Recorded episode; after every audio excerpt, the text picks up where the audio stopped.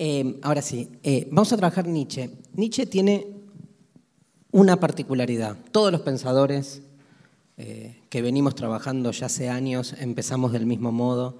Cada uno tiene su particularidad. La particularidad de Nietzsche es mucho más particularidad que el resto de las particularidades. ¿Por qué? Y quiero empezar por acá y que traduce o expresa la filosofía nietzscheana en su totalidad.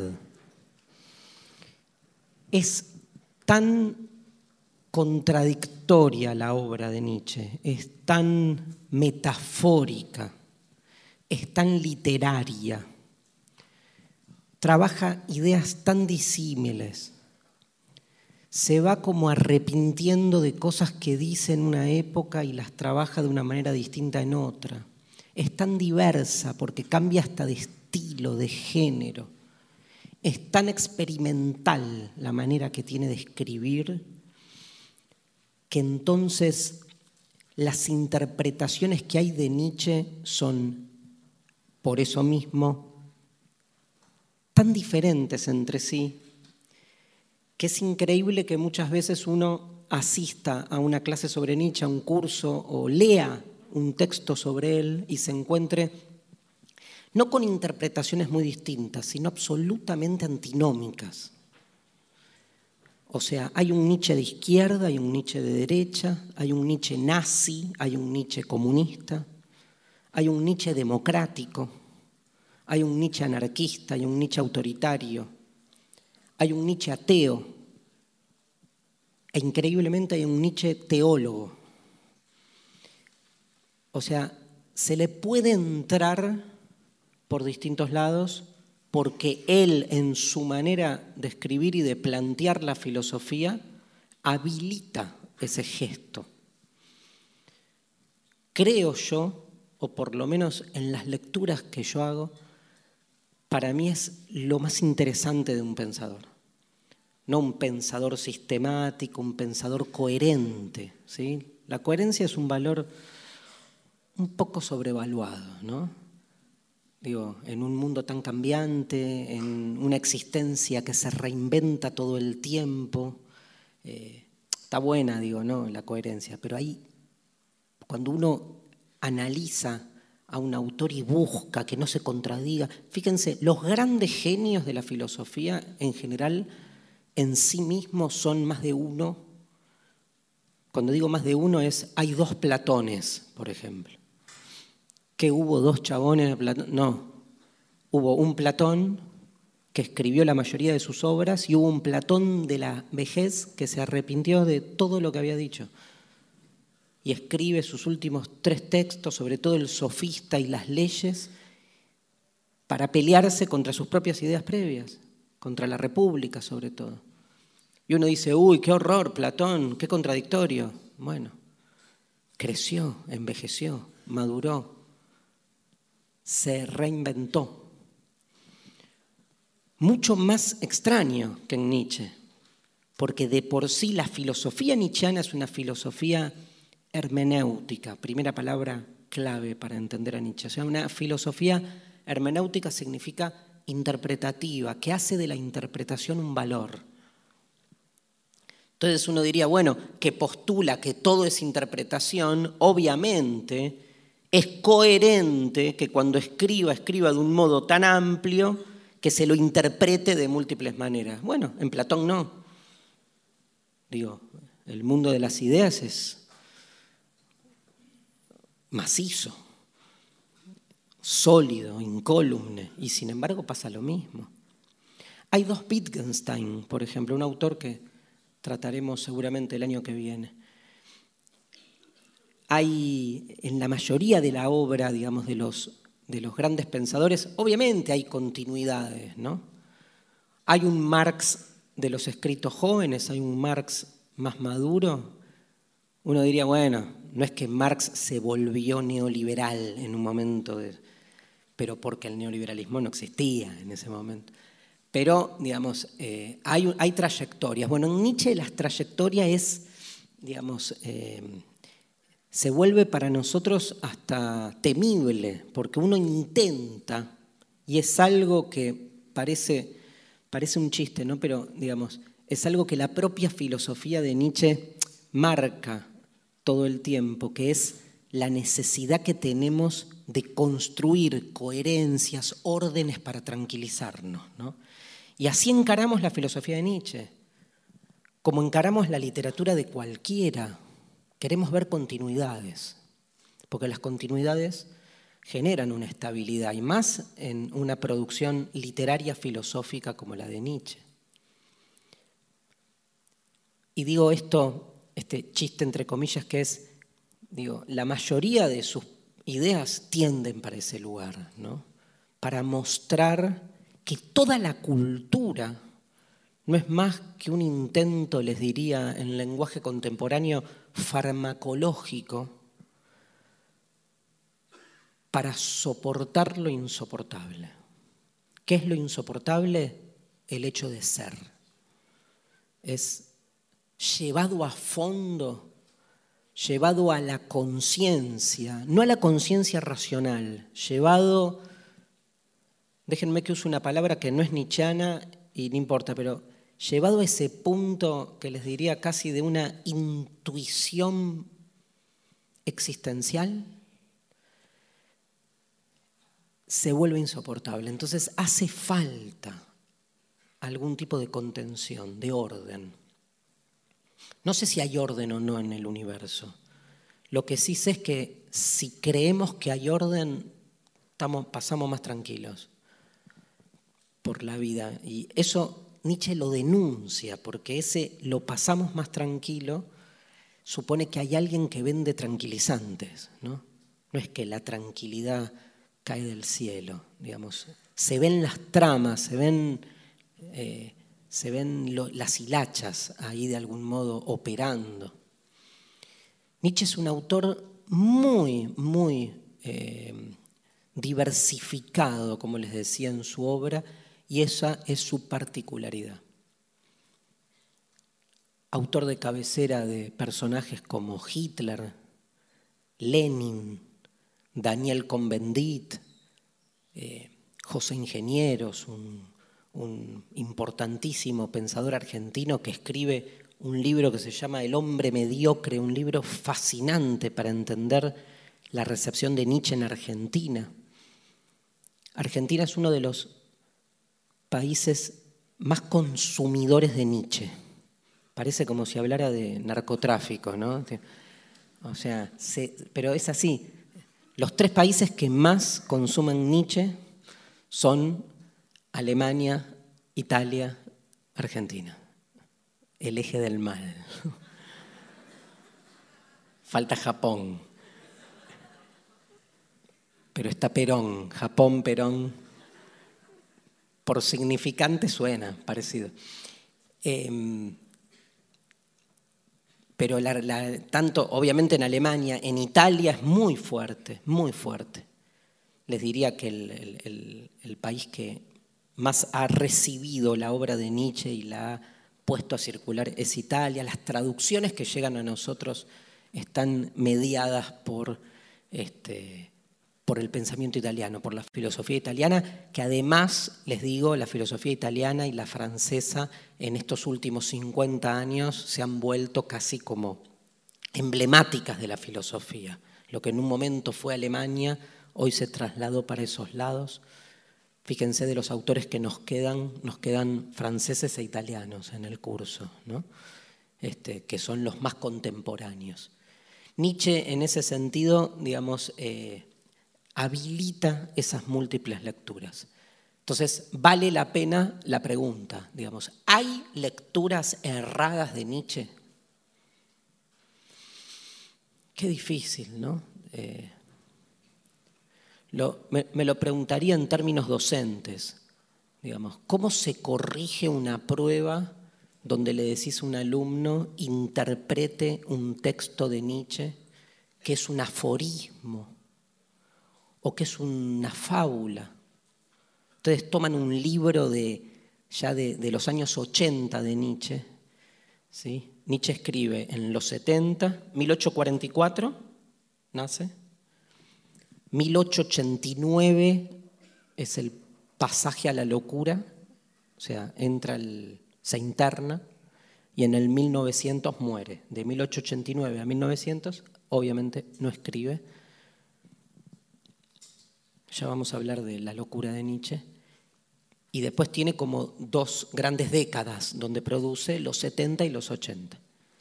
Los 70 todavía es alguien medianamente legible su obra, eh, digamos. Hay cierta sistematicidad, hay cierto propósito. Digo, cualquiera de ustedes podría hacer una tesis sobre las principales ideas del origen de la tragedia de Nietzsche, libro del año 73. ¿Por qué? Porque lo leen y se entiende, hay una lógica, hay una racionalidad. Muy provocativo el texto. Pero el Nietzsche del Zaratustra, por ejemplo, que es un libro ya de la década del 80, bueno, podemos hacer igual tesis sobre el Zaratustra. Es más, hay muchas más tesis sobre el Zaratustra que sobre el origen de la tragedia. ¿Por qué? Porque el Zaratustra es un conjunto de fábulas, de textos, digamos, que emulan paródicamente los evangelios bíblicos.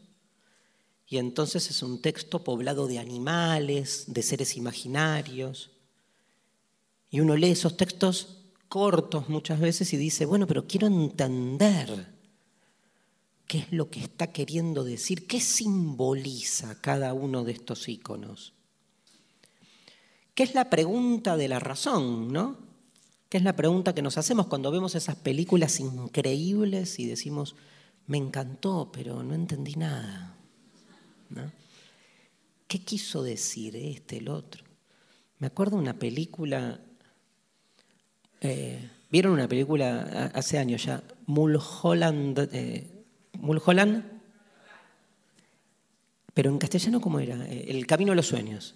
De, de Lynch, de David Lynch. No me acordaba. No tiene sentido la película. Hasta que lees a Lynch que te dice, en realidad cada uno está representando a otro, en el medio hay un momento, un punto de inflexión. ¿Y cómo sabes que hay un punto de inflexión si no está ni dicho? pero entonces lees lo que dice. Ahora, ves la película, no entendés nada, pero algo pasa. Si lo encarás racionalmente, parece una pelotudez, porque decís, bueno, no tiene sentido. Pero bueno, no sé si al arte hay que encararlo solo racionalmente, ¿no? ¿Por qué me quedo más con él no entendí nada y no con él me encanta? O sea, pocas cosas nos encantan. Lean a Nietzsche. Es impresionante, encanta, es un encantador. Cuanto menos se entiende, más encanta. Y algo dice eso también. Y que tiene que ver con su propia forma de hacer filosofía. Está buscando eso. Voy a decir algo en contra de todo lo que voy a decir después. Es un poeta. ¿Por qué en contra? Porque lo que viene a posteriori sería, es un poeta, coma, no un filósofo. No, lo que está generando Nietzsche con esta manera de hacer filosofía desde un género literario diferente al canónico, en especial en el desarrollo de su vida intelectual, porque va soltando, va abriéndose, lo que está haciendo Nietzsche es dar batalla al interior del gremio, de la comunidad filosófica, mostrar que se puede hacer filosofía desde otro lugar. Claro, para nuestras formas esquemáticas, ¿Cómo vamos a leer a alguien que hace filosofía si no entendemos de lo que está hablando? O peor, porque entendemos de lo que está hablando. Tenemos un problema mayor. El problema es mayor porque somos libres de interpretar esos, esas construcciones imaginarias como se nos canta, como se nos canta. Hay mucha gente nueva. Si hubiese sido la última clase de las cuatro clases anteriores, hubiese dicho cómo se nos canta el orto, que es un término griego. Saben que orto en griego es recto, correcto. Ortodoxia, la opinión del orto, digo, la opinión recta o correcta. Por eso al orto se le dice orto, por el recto. ¿sí? Explico, nada más.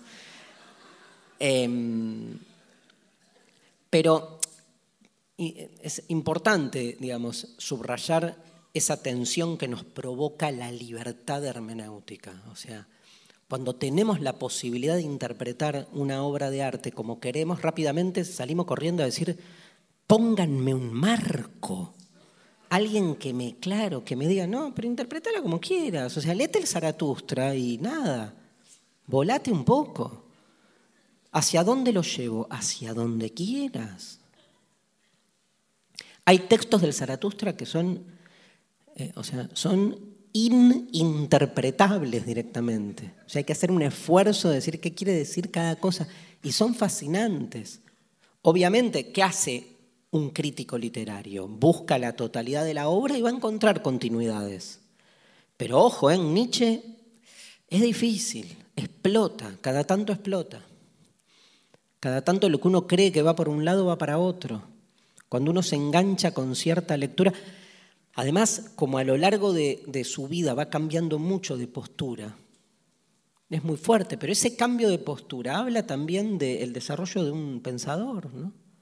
Y de un pensador que, ahora vamos a meternos de lleno en esto, no piensa solo en términos abstractos. Nietzsche interviene en la cultura eh, decimonónica de su siglo interviene, él habla de cuestiones concretas. O sea, se obnubila en un momento de su vida con Richard Wagner, con el músico, y, y hace de Wagner un caso ontológico, como si la historia del ser terminara en la revolución artística que propone Wagner para salir de la metafísica. Pero habla de Wagner, o sea, si Nietzsche estuviera hoy, podría hacer lo mismo y escribir sobre Charlie. Y uno dice, estás hablando de Aristóteles, Platón y Kant, ¿qué mierda hace Charlie ahí en el medio de ese listado? Eso es lo que hace él. Por eso también es provocativo para su momento, porque mezcla y hace irrumpir en el género filosófico tan acartonado, tan académico. Nietzsche es un crítico de las instituciones filosóficas académicas. Se va, tiene una cátedra, a los 24 años tiene una cátedra, después renuncia, al toque. Se hace filosofía por fuera de la academia. Nómbrenme un filósofo académico de la época de Nietzsche que vivió en Alemania. Pero todos sabemos quién es Nietzsche. Será en parte por eso, ¿no? Porque rompe con eso. Es muy interesante ese, ese tópico. Es muy interesante, acá hay mucha gente que estudia no solo filosofía, sino seguramente carreras universitarias, y deben haber tenido una filosofía en algún momento y deben haberles explicado algo de Nietzsche. Es muy fuerte cuando uno escucha una clase académica sobre Nietzsche. Uno escucha una clase sistemática, con, ordenada, con todas las ideas de Nietzsche resumidas, sintetizadas y explicadas racionalmente, cuando Nietzsche justamente es alguien que sale a pelearse contra todo eso. O sea, hay grandes especialistas de Nietzsche que hablan de él, del modo que él aborrecía que se haga filosofía. ¿Es una crítica? No, es una realidad, es una lógica institucional que hace de la academia un abordaje de la filosofía desde ese lugar. Aparte, ¿desde qué otro lugar lo haces? ¿Cómo explicas Nietzsche por fuera de la razón? Pones música. Ahí estamos escuchando.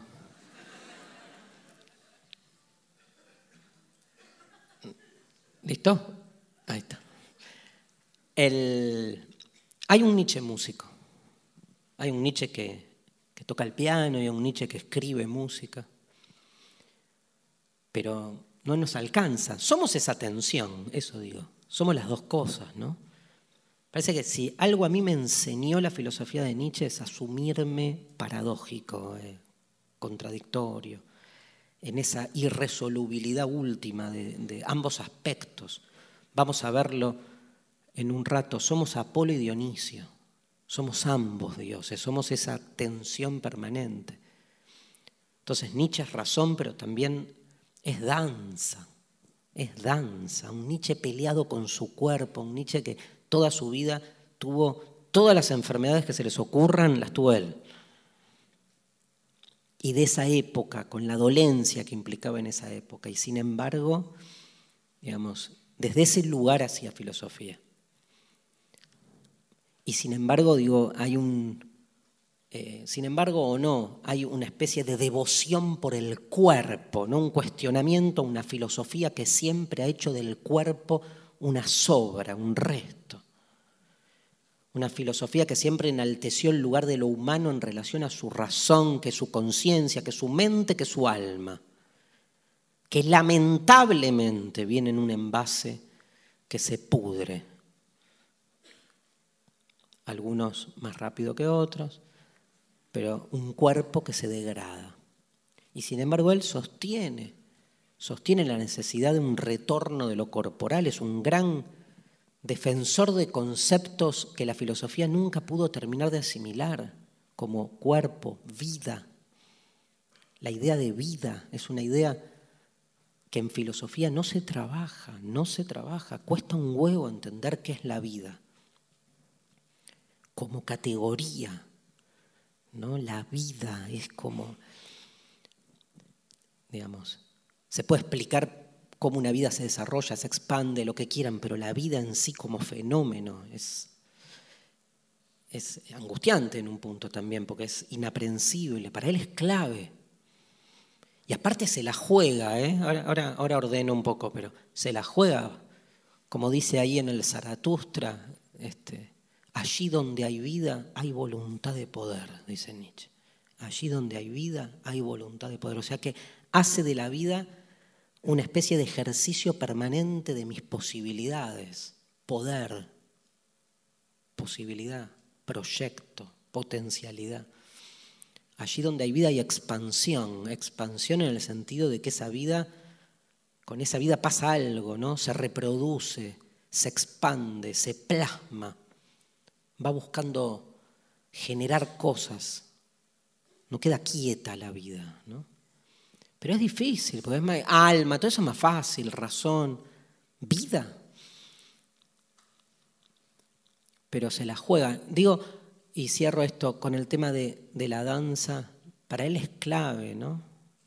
Para él una filosofía que no nos transforme eh, en danzarines, digamos, no, no sirve para nada. Para Nietzsche, en definitiva, digamos, lo que nos salva es eso, el baile, el juego. ¿no? Y entonces se pelea contra toda una tradición. Hay un texto, el baile, el juego, la danza. Hay un texto del Zaratustra, muy famoso. Nombro libros, ¿no? El Zaratustra, así habló Zaratustra. Consigo ese libro en cualquier librería. Lo puedo bajar de internet de mil millones de páginas. ¿Da para que lo lea? Obvio. ¿Lo voy a entender? No. ¿Para qué lo leo entonces? Bueno, no tengo respuesta. O sea, eso es suponer que todo lo que leemos lo entendemos aparte, menos este libro. O sea, la soberbia de decir, sí, yo leo, cuando leo entiendo, este no lo... Bueno. Miren, eh, da para que lo lean, obvio. Y se va a entender, hay un montón de, Aparte hay un montón de libros que lo explican, está buenísimo. Pero repito, digo, tiene ese, ese punto. Hay un texto en el Zaratustra, de los primeros textos que aparecen, que se llama De las tres transformaciones. Uno de los más famosos del Zaratustra, donde termina, después vuelvo sobre ese texto, pero termina diciendo Nietzsche que el hombre venidero, una famosa tesis nietzscheana que ha costado muchísimo en las interpretaciones sobre él, que es la idea del superhombre o ultra hombre o el trans hombre. ¿Sí? Porque ese super es medio una cagada como prefijo, porque no es fiel al concepto que quiere explicar Nietzsche. No es un hombre superior, ¿sí? sino otra cosa, es, es otra cosa. Es un ser humano que logra salirse, entre otras cosas, de esa especie de digamos, aspiración humana a, la superación desde el poder. Entonces sería como alguien que busca reconvertir lo humano en algo más liberado, no en algo superior. No es que por ser superhombre tenés más poder que el resto de los hombres. El resto de los hombres tienen más poder que vos, porque el superhombre no fomenta la fuerza, sino la debilidad.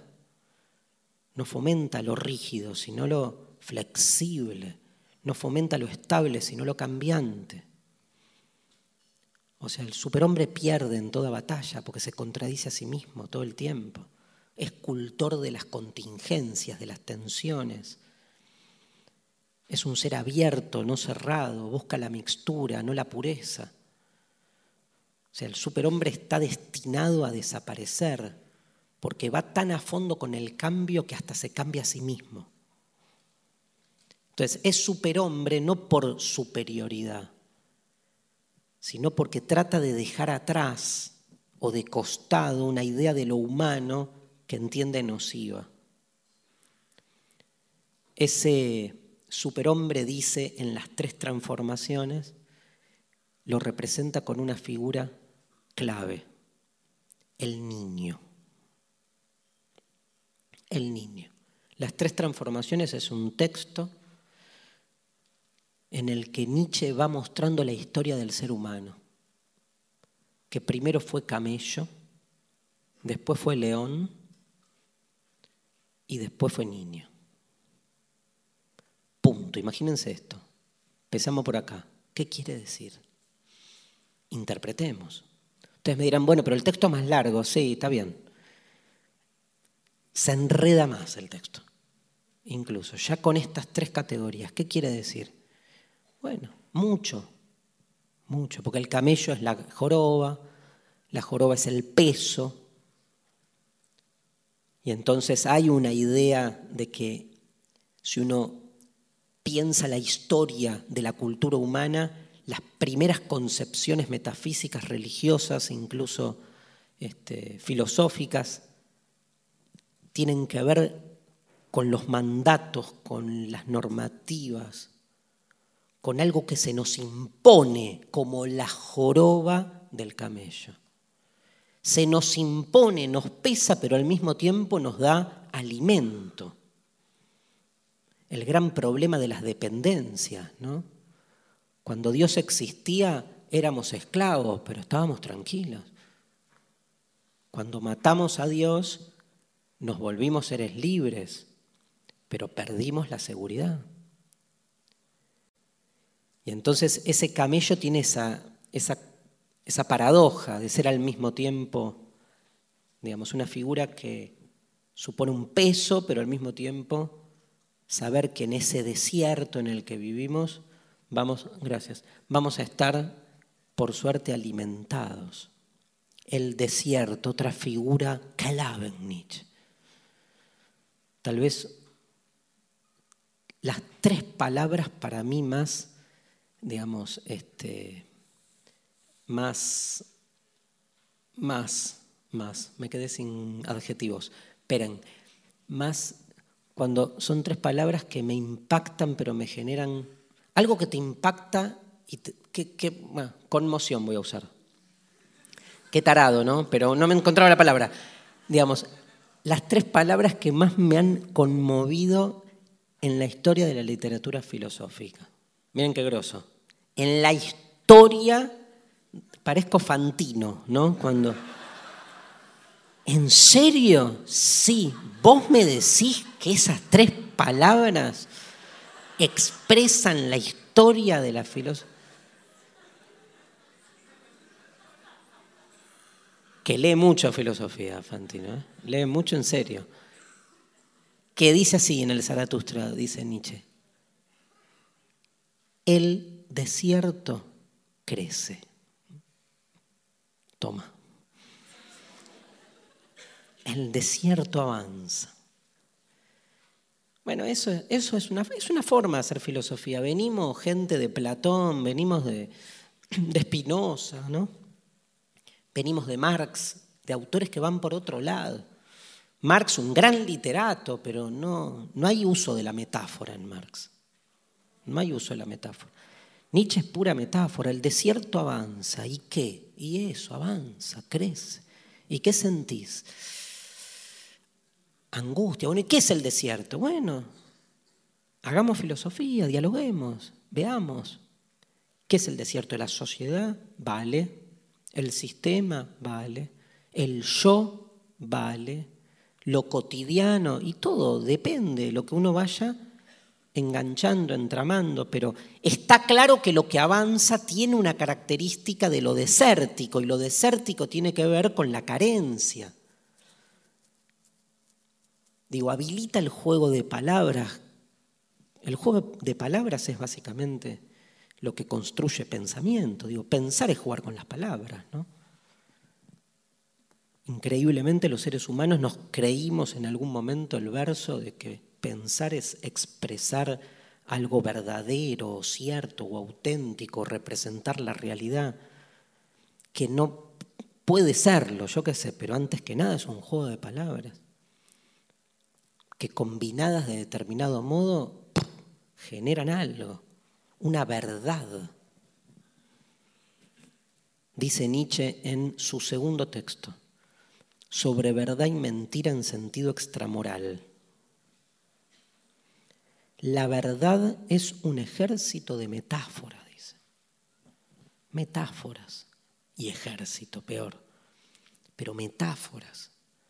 Y una metáfora no deja de ser un juego de palabras para expresar una idea, pero que busca, que tiene sobre todo la metáfora una pretensión retórica la metáfora busca conmoverme, generarme una reacción desde la emoción. La metáfora busca, está más cerca de la belleza que de la verdad. Y Nietzsche va ahí donde más duele, porque dice, tal vez la verdad no sea en el fondo sino una cuestión estética. O sea, la verdad no sea en el fondo más que belleza tenga más que ver con eso que lo que suponemos, ¿no? Esa idea de la verdad neutra, fría, desafectada. La verdad es un asunto retórico, dice Nietzsche. O sea, ¿qué es la verdad? El arte del mejor convencimiento. Lo que me convence es lo verdadero, que para la idea occidental de verdad es lo contrario. Y sin embargo, digamos, nuestra, nuestro vínculo con cualquier concepto verdadero supone un medio que genera un marco de convencimiento, porque hasta cuando leo una revista científica donde no hay un dibujito y donde decís, qué macizo bloque de ideas repetitivas y serializadas, pero bueno, es seria. Y entonces creo que esta investigación me está diciendo la verdad, subrayo, creo. ¿Por qué? Porque hay una apuesta. La apuesta es el formato revista científica especializada. Hay retórica, incluso en la desafectación, en, la minimalización, en la neutralidad. Digo, la neutralidad es un gran ejercicio de convencimiento. ¿no? Hay, hay, que poder convencer a alguien que soy neutral. Digamos. El que logra eso, hay que sacarse el sombrero. ¿no? La verdad, Nietzsche lo dice sin tapujos, ¿eh? Ah, acá, está, acá lo traje. Este, la verdad es la mentira más eficiente. Se terminó el verso, porque todo es verso. Se terminó el verso porque todo es verso. Entonces no tiene sentida, sentida. Mm. ¿Cuándo voy? El jueves. Sentida. Otro verso. Hermoso el psicoanálisis, bellísimo, otra gran estética, brillante y que transforma. ¿Quién dijo que el arte no transforma? Tal vez es la única disciplina que transforma. El problema es que los que hacemos filosofía nos cuesta aceptar que la filosofía está más cerca del arte que de la ciencia, que es un género literario. Ni hablar el psicoanálisis, ¿no? Decís, ¿qué arte? No, es ciencia, el método. Sí, el arte tiene método también. Este,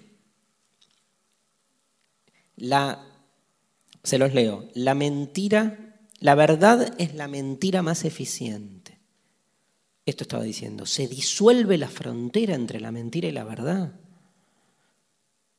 Porque en definitiva, verdadero termina siendo aquello, aquella mentira que no podemos descubrir. Eso dice Nietzsche.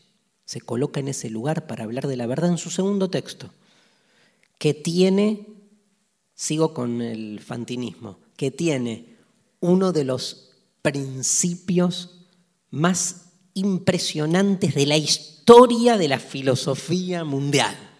Cómo empieza ese texto es increíble.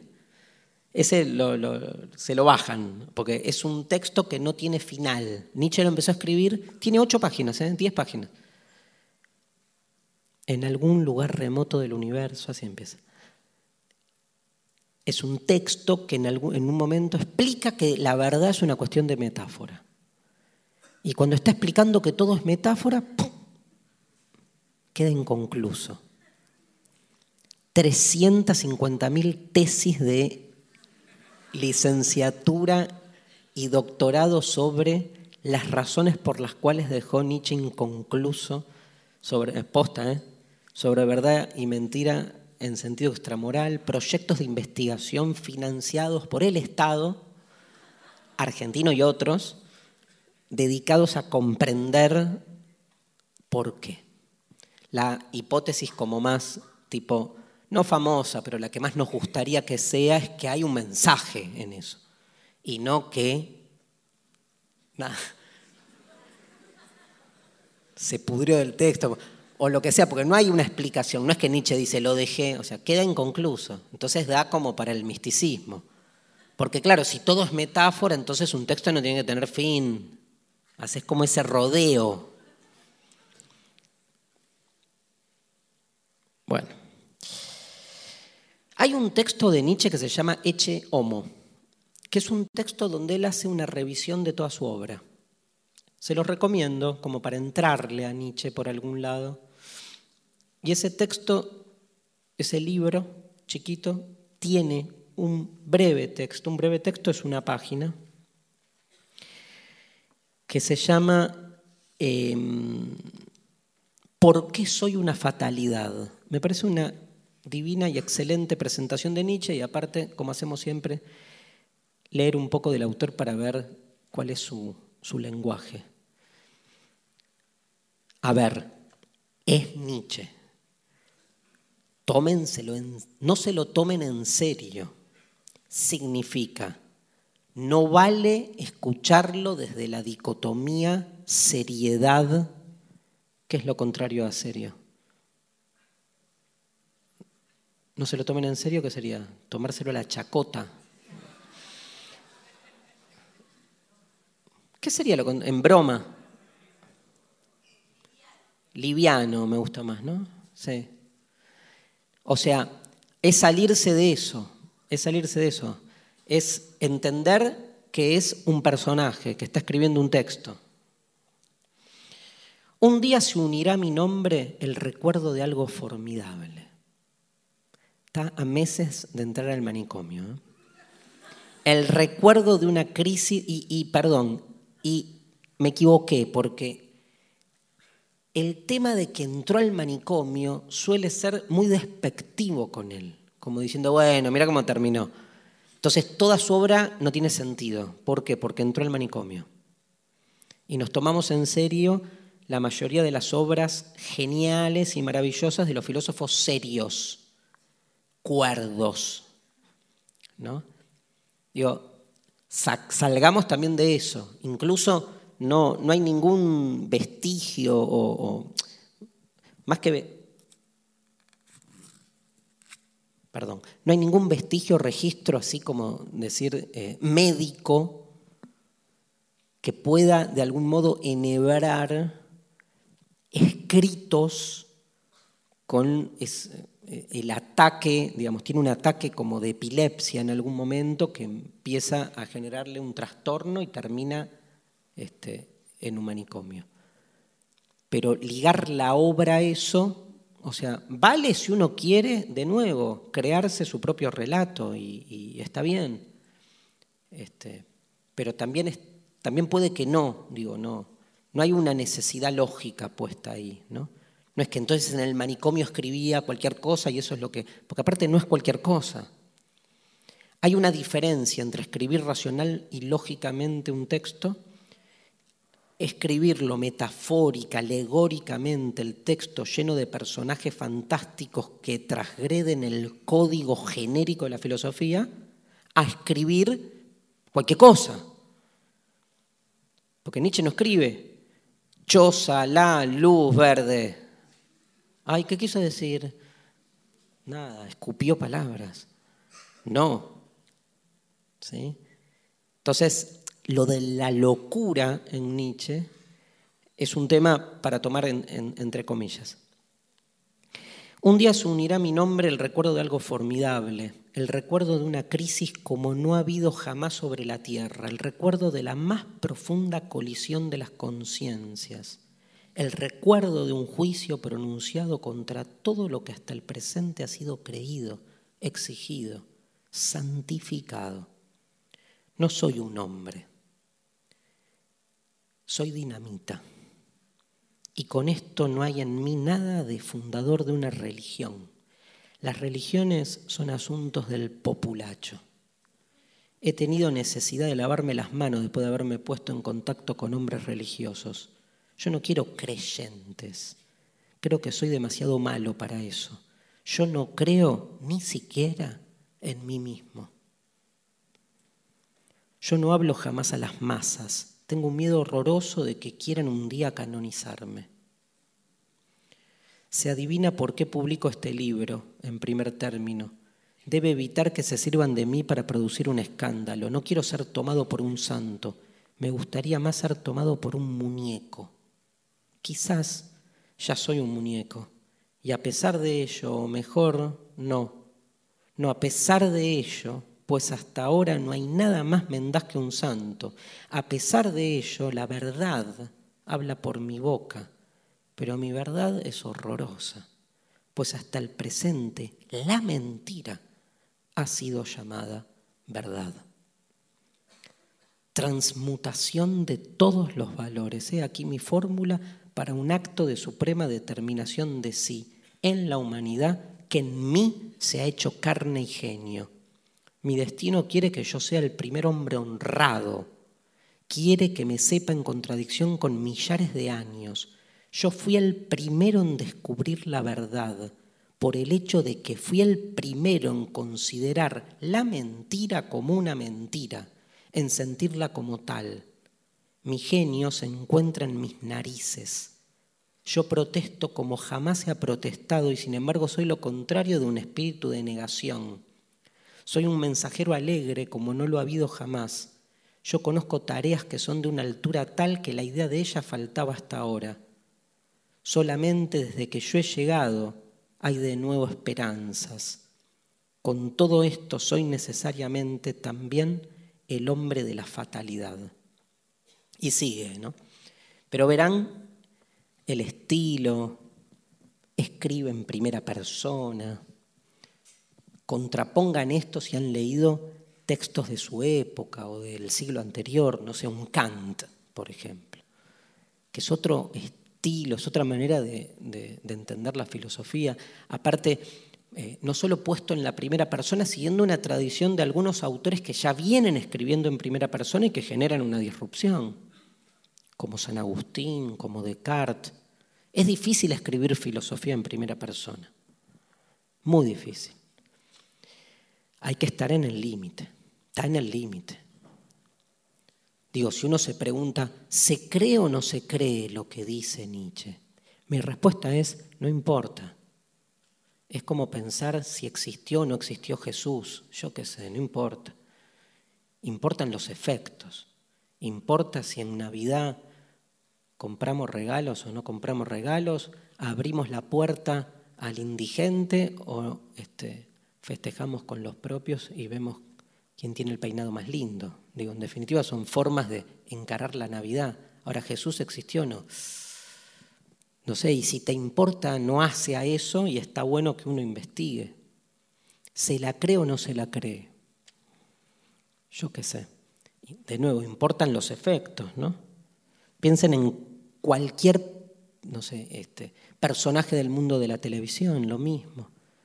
Cuando uno se pregunta, ¿está actuando o no está actuando? ¿Se la cree o no se la cree? Hay ahí una especie de pretensión por una verdad que en definitiva no hace. Me parece que con Nietzsche pasa un poco eso. Es un provocador y entiende que la misión de la filosofía es la provocación. Cree que la filosofía es antes que nada un ejercicio provocativo. Tiene un texto, tercer libro de Nietzsche, estoy en orden, Primer libro, El origen de la tragedia.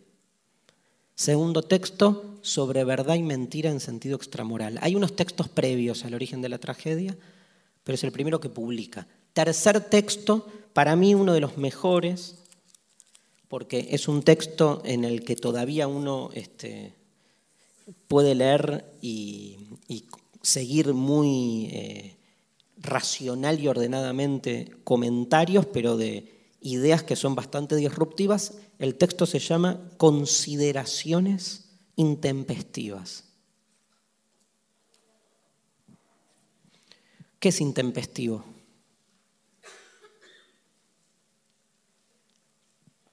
Fuera de tiempo, muy bien. ¿Cómo? No. No, no, digo, etimológicamente es tempore, intempestivo es como, pero no es fuera, del, fuera de tiempo, sí, fuera de tiempo, está bien. Digo, no es pasado de moda, es intempestivo, es... Hay, hay una... ¿Eh? Más fuerte. Es que no es disruptivo intempestivo es la, consecuencia es la disrupción porque está fuera de tiempo, pero fuera de tiempo, quiero decir, no es pasado de moda cuando alguien ve y dice, ay, mira, está usando algo pasado de moda. Eso no es intempestivo, porque lo intempestivo no es algo negativo, como es el pasado de moda, como es el kitsch, por ejemplo. Dice, uh, está pasado de moda, está fuera de tiempo en intempestivo, ese estar fuera de tiempo te coloca en un lugar de cierta distancia interesante. Miren, hay otro adjetivo con el que a veces se traduce que no está bueno. A mí me gusta igual, lo voy a decir, pero no está bueno porque confunde más, que es inactual. A veces uno encuentra consideraciones inactuales. O sea, debatir si los ángeles tienen o no tienen espalda es una consideración intempestiva. ¿Por qué? Porque no, o sea, está fuera de tiempo. Salvo para el que crea en ángeles, ¿eh? perdón. Inactual es como que en la actualidad esa discusión no tiene sentido. Bueno, lo que de algún modo Nietzsche cuestiona en las consideraciones inactuales es la lógica de la actualidad, el peso de la actualidad. Por eso él se coloca siempre en el lugar de ser un filósofo de los márgenes. Y entonces trabaja temas que a pesar de su inactualidad resultan fundamentales para comprendernos a nosotros mismos. Estaría bueno discutir un poco más sobre la espalda de los ángeles, porque aunque nos parezca una reverenda pelotudez, por ahí nos habilita, eso es muy nichano, nos habilita comprensiones casi por asociación de problemas que no podemos resolver. Bueno, diría, pero los ángeles no existen, no importa. Digo, el juego de la palabra es que una palabra contornea con otra palabra y torsiona otra palabra. Y esa inactualidad genera cosas. En ese, en ese juego de palabras, a lo que iba yo, es que son cuatro consideraciones inactuales. La, ahí no me acuerdo del orden, creo que la tercera se llama Schopenhauer como educador. Nietzsche es muy deudor de la filosofía de Schopenhauer, un militante del pesimismo. Gran filósofo, Schopenhauer. Lo lee mucho, Nietzsche. Y en Schopenhauer como educador tira como su teoría de lo que vendría a ser lo que hoy para nosotros sería el lugar del intelectual crítico. Que Nietzsche lo lleva a la docencia, ¿no? lo lleva a la educación. ¿Qué es un educador? se pregunta Nietzsche. Es alguien que está provocando. Es alguien que está provocando. No es alguien que habla en nombre de la verdad, porque la verdad no existe. Entonces, si la verdad no existe, el rol que le cabe al educador es la provocación. Vos como educador, traduzcamos, vos como intelectual, retraduzcamos, porque acá seguro hay muchos educadores, nosotros como educadores, más que tener, dice Nietzsche, ¿no? un propósito de ir al aula a bajar línea, o a explicar certezas, o a poner límites, o a construir marcos, nuestro rol es desmarcar, resquebrajar. O sea, vivimos en una sociedad al revés de lo que se supone, dice ahí Nietzsche, totalmente enclavada en una cantidad de certezas funcionales de las que no dudamos.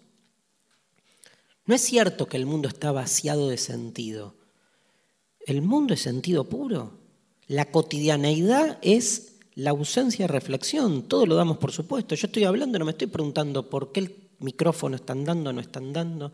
No me pregunto nada, me subí, tomo. No hay reflexión.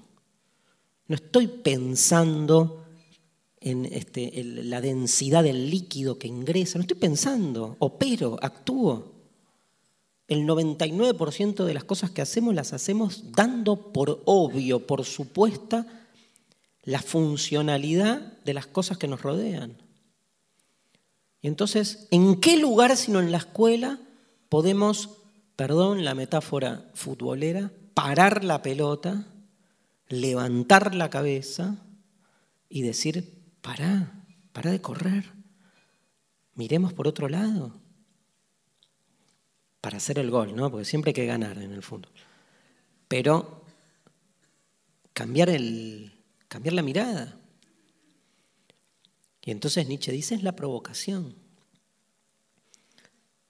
O sea, si tenés 30 alumnos ahí adelante que están 100% convencidos de que Dios existe, bueno, hacelos mierda. ¿Qué significa hacelos mierda? Asusalos, Samarrealos, tirales contraargumentos, o sea, movilizalos. ¿Cuál es el rol de la filosofía? Sino? No, la filosofía es el arte de contemplar la verdad. Sí, pero la verdad no existe. Entonces, ¿qué hacemos? Nos peleamos contra los que se creen dueños de la verdad. Fácil, si la verdad no existe, hay una única tarea, se llama política pelearse contra los que se creen dueños, no política partidaria, política del conocimiento, pelearse contra los que se creen dueños de la verdad. Peleémonos. ¿Quiénes son los dueños de la verdad? Los 30 pendejos, ¿eh? que están ahí totalmente convencidos de algo. Y entonces nos peleamos. Y termina la clase, y como somos docentes, tenemos que cruzar al colegio de enfrente, hacer turno tarde, bueno, alcanza el mango y en el colegio de enfrente tenemos otros 30 alumnos que oh, son hiperateos, pero 100% ateos. ¿Y qué hacemos? Les rompemos las pelotas. ¿Con cuáles argumentos? Con los contrarios a los que usamos a la mañana. Eso se llama esquizofrenia. No, eso se llama docencia. No esquizofrenia, docencia. Bueno, pero vos en qué crees? No importa. Estoy trabajando. O sea, yo te puedo decir si estoy más cerca del ateísmo, de... no da, no importa en algún punto. Un sofista, ¿no? Este, los viejos sofistas un poco hacían esto, pero ganaban plata. Mucha. Pero un poco la idea es esa. Nietzsche recupera la sofística, ¿no? Obviamente. Aparte habla de los sofistas y la recupera como algo positivo. Hay dos em, grandes... Ah, esperen, que miro qué hora es, así me organizo. Así hacemos un corte en un rato. Hay dos grandes, dos grandes lecturas de Nietzsche. De todo lo que acabamos de decir, sin embargo, hay como dos grandes corrientes que analizan la filosofía de Nietzsche. Las dos son bastante como, no contradictorias entre sí, pero apuntan a lugares distintos. La primera que voy a nombrar es la más conocida y la segunda es la más problemática. Obvio, se imaginarán que me enganché y me copa más la segunda, la más problemática, que es la de Heidegger. Heidegger es un gran lector de Nietzsche. Hay muchos artículos de Heidegger sobre Nietzsche que están compilados en una obra que saben cómo se llama Nietzsche. Muy original. No era época de marketing de títulos editoriales como ahora, que escribís un libro y estás un mes con el editor pensando el título en función de eso. Nietzsche. Lo acaba de editar, lo acaba significa hace tres años, un largo acabar es ese, ¿no? Tres años. Eh, lo acaba de editar Ariel, la editorial Planeta creo que es, el sello Ariel, y lo editó masivamente, con lo cual se lo consigue barato, que es lo importante. Es un libraco como de 600 páginas, pero que se lo consigue a un buen precio. La interpretación de Heidegger es bastante problemática, pero la interpretación que más circula es, tiene que ver con todo lo que dije yo al principio. La comienza un autor llamado Dilthey, D-I-L-T-H-E-Y, pero es de, de algún modo la que se impone, que es, digamos, visualizar a Nietzsche. La pregunta es, ¿es un filósofo o no es un filósofo? ¿Está haciendo filosofía o no está haciendo filosofía? ¿Qué tipo de filosofía está haciendo? Lo que la mayoría dice de Nietzsche es, es raro. Hay un texto, me acordé de eso, hay un texto, hay un, un escrito periodístico de Rubén Darío, cuando todavía Nietzsche está vivo, que escribe en no me acuerdo qué diario argentino, no Clarín porque no existía, ¿no? Tiene 70 años. Em, cumplió este año. Bueno, nada hay un texto donde Rubén Darío habla de, le pone de título Los raros y hace como una enumeración de nuevos personajes que están dando vuelta por el mundo haciendo filosofía o literatura y uno es Nietzsche.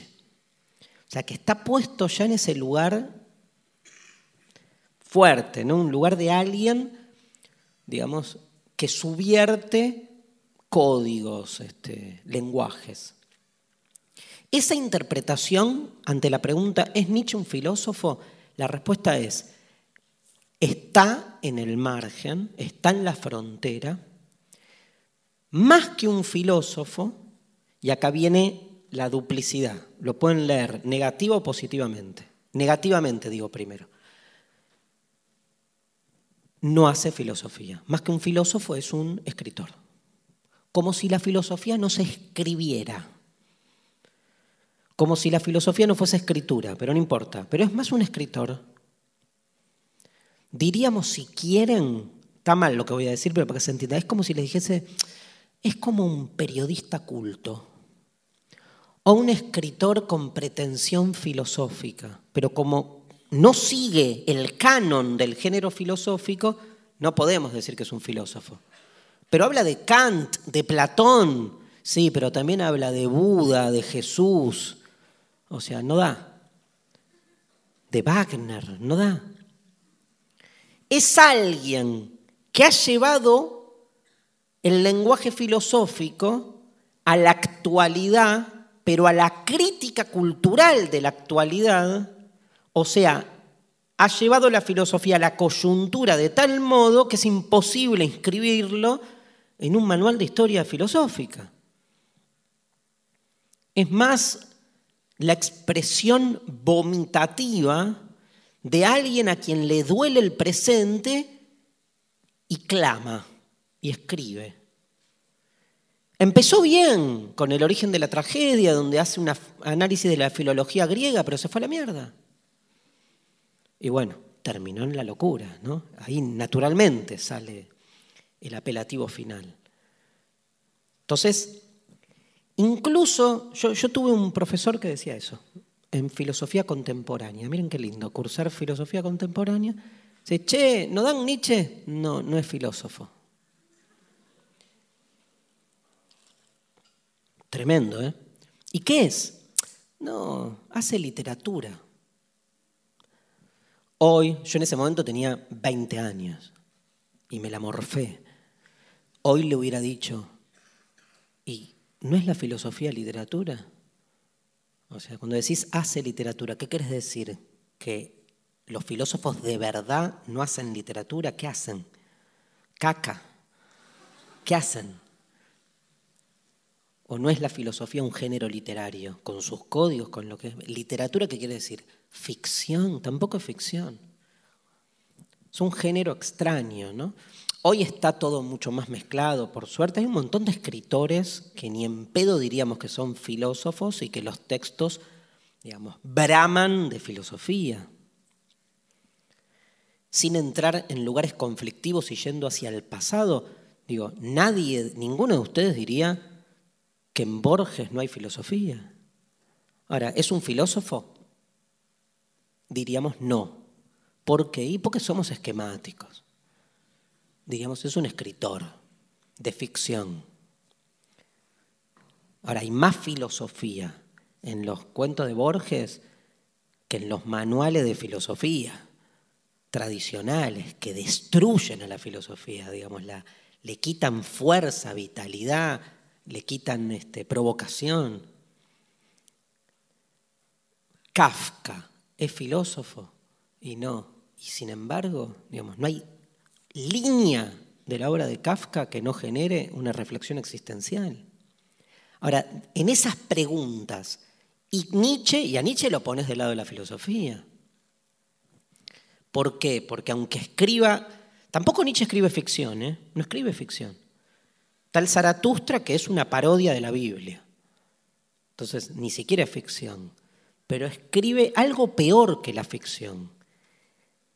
¿Qué es esto? No sé cómo expresarlo en términos de género, pero sería una crítica de la actualidad.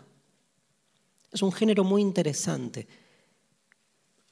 A mí, me hace, miren con quién lo voy a comparar.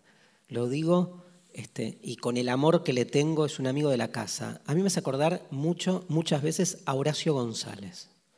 Cuando Horacio González escribe este, y entonces mezcla géneros, trae, digamos, ideas por ahí de la filosofía tradicional, de la literatura, del psicoanálisis, de lo que está sucediendo en el mundo de la televisión, que claro, para la filosofía tradicional no tiene ningún sentido. Bueno, eso agréguenle un toque de locura que Horacio tenía, ¿no? Cuando era más joven, se lo recuerda en la Facultad de, Ciencias Sociales de la UBA dando clases de dadaísmo, tirándole pintura a los alumnos y cosas por el estilo. Este, entonces hay algo de, también del género. Bueno, esa sería como una postura. Desde el punto de vista positivo, yo les decía, negativo es como no es un filósofo. Desde el punto de vista positivo, diríamos, wow, qué buena transformación que se viene dando en la filosofía, que ahora los filósofos hacen crítica de la actualidad y se dejan de romper las pelotas con si la nada es o la nada no es. O sea, la filosofía se hace cargo Con Marx se hace cargo de cambiar al mundo y con Nietzsche de entender que el mundo no se lo puede cambiar. Pues es la historia, son 20 años. Marx dice, la filosofía hasta ahora no ha hecho otra cosa que interpretar al mundo, así que de lo que se trata es de salir a cambiarla. Y Nietzsche dice, bueno, no. Pero no, no mal. Dice, no... Eh, en realidad invierte la tesis 11 de Marx que acabo de decir, ¿no? Porque para Nietzsche cambiar al mundo es todo el tiempo reinterpretarlo. O sea, cambiar al mundo no es llevarlo a un lugar distinto a este porque es más verdadero que este. Cambiarlo significa estar todo el tiempo, como en el caso del docente anterior, peleándose contra lo que se nos presenta verdadero. Entonces, dándole lugar a las distintas interpretaciones. La segunda postura, la de Heidegger, es muy extraña, dice exactamente lo contrario.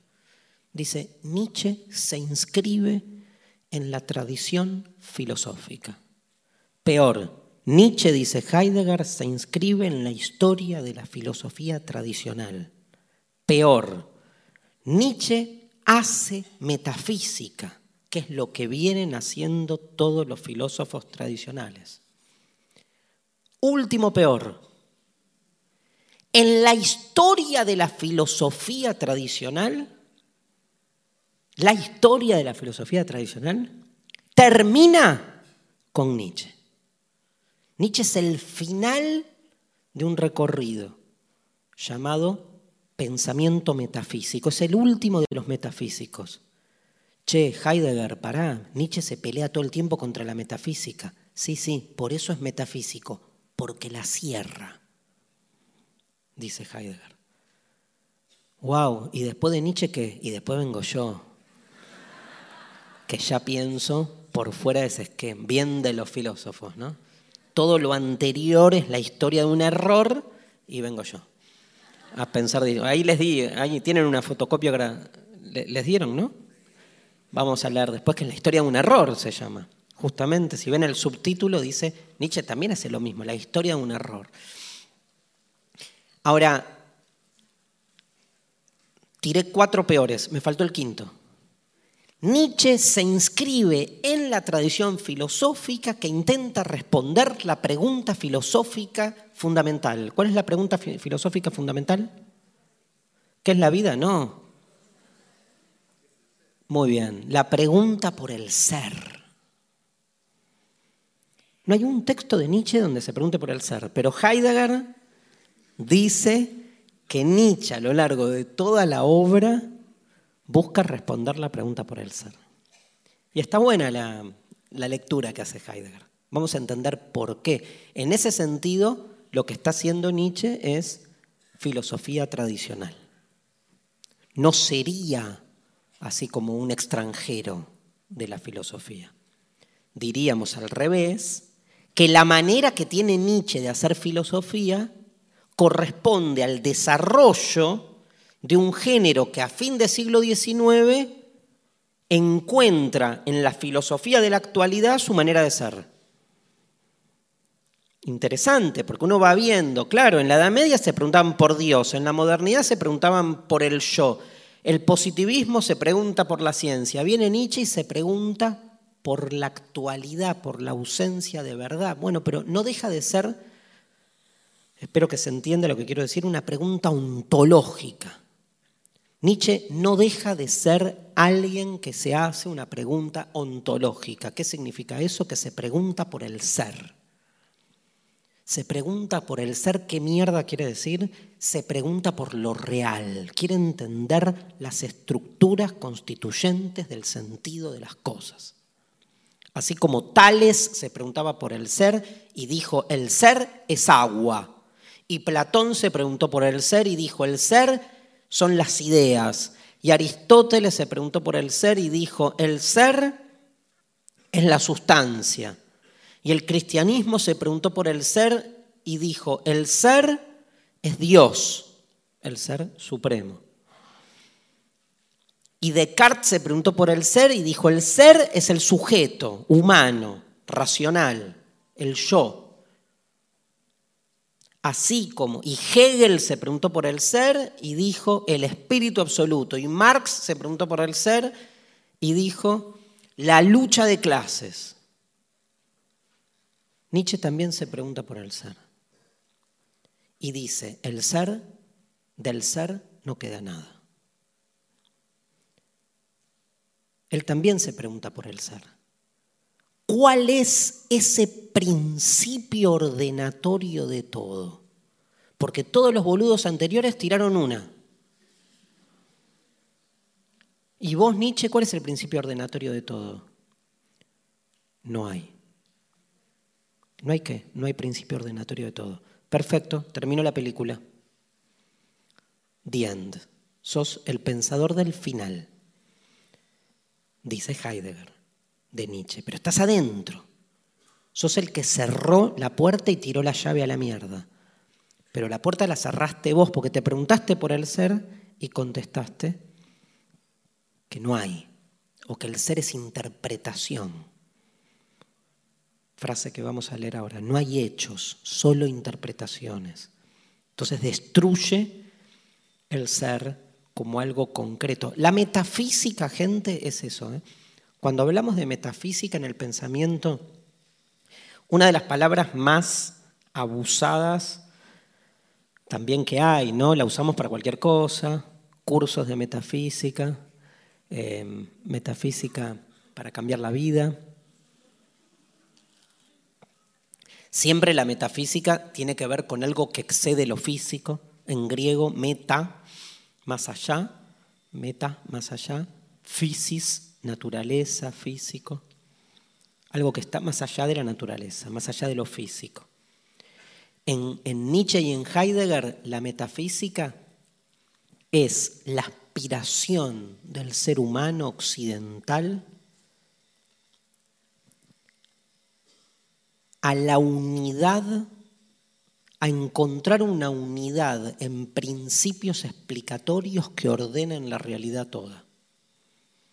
O sea, un pensamiento metafísico es un pensamiento que cree que toda la multiplicidad de lo real puede clasificarse, administrarse, sistematizarse a partir de principios claros y evidentes a partir de los cuales la realidad toma sentido.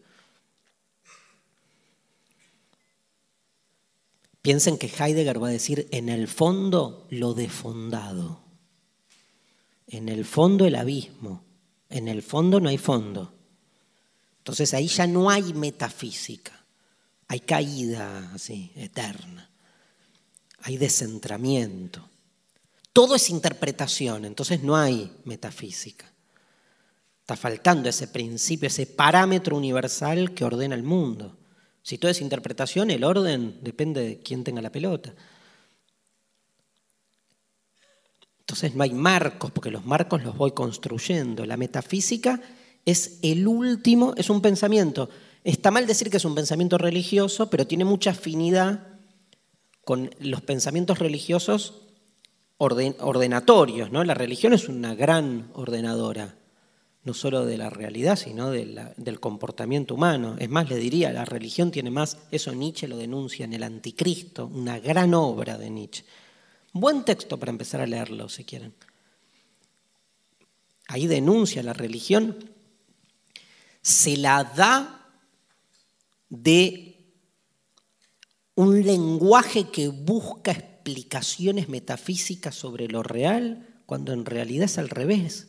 La religión tiene un único objetivo, que es ético, pero en el mal sentido para Nietzsche. O sea, la religión lo que busca es domesticar el comportamiento de los seres humanos. Después te inventa el cielo, Dios, todo eso tiene un propósito subsidiario de la domesticación. No es al revés, no es que como existe Dios y el cielo, hay que portarse bien para llegar ahí. No, es al revés. Tenemos que lograr que todo el mundo se porte bien, domesticarlos. Entonces, ¿qué hacemos? Inventamos a Dios y al cielo para eso. Invierte el esquema. Nietzsche dice así, con todas las palabras, dice, la idea de que hay un más allá de este mundo Es siempre una cuestión moral, o sea, supone la necesidad de instalar una moral. Si no, no hace falta.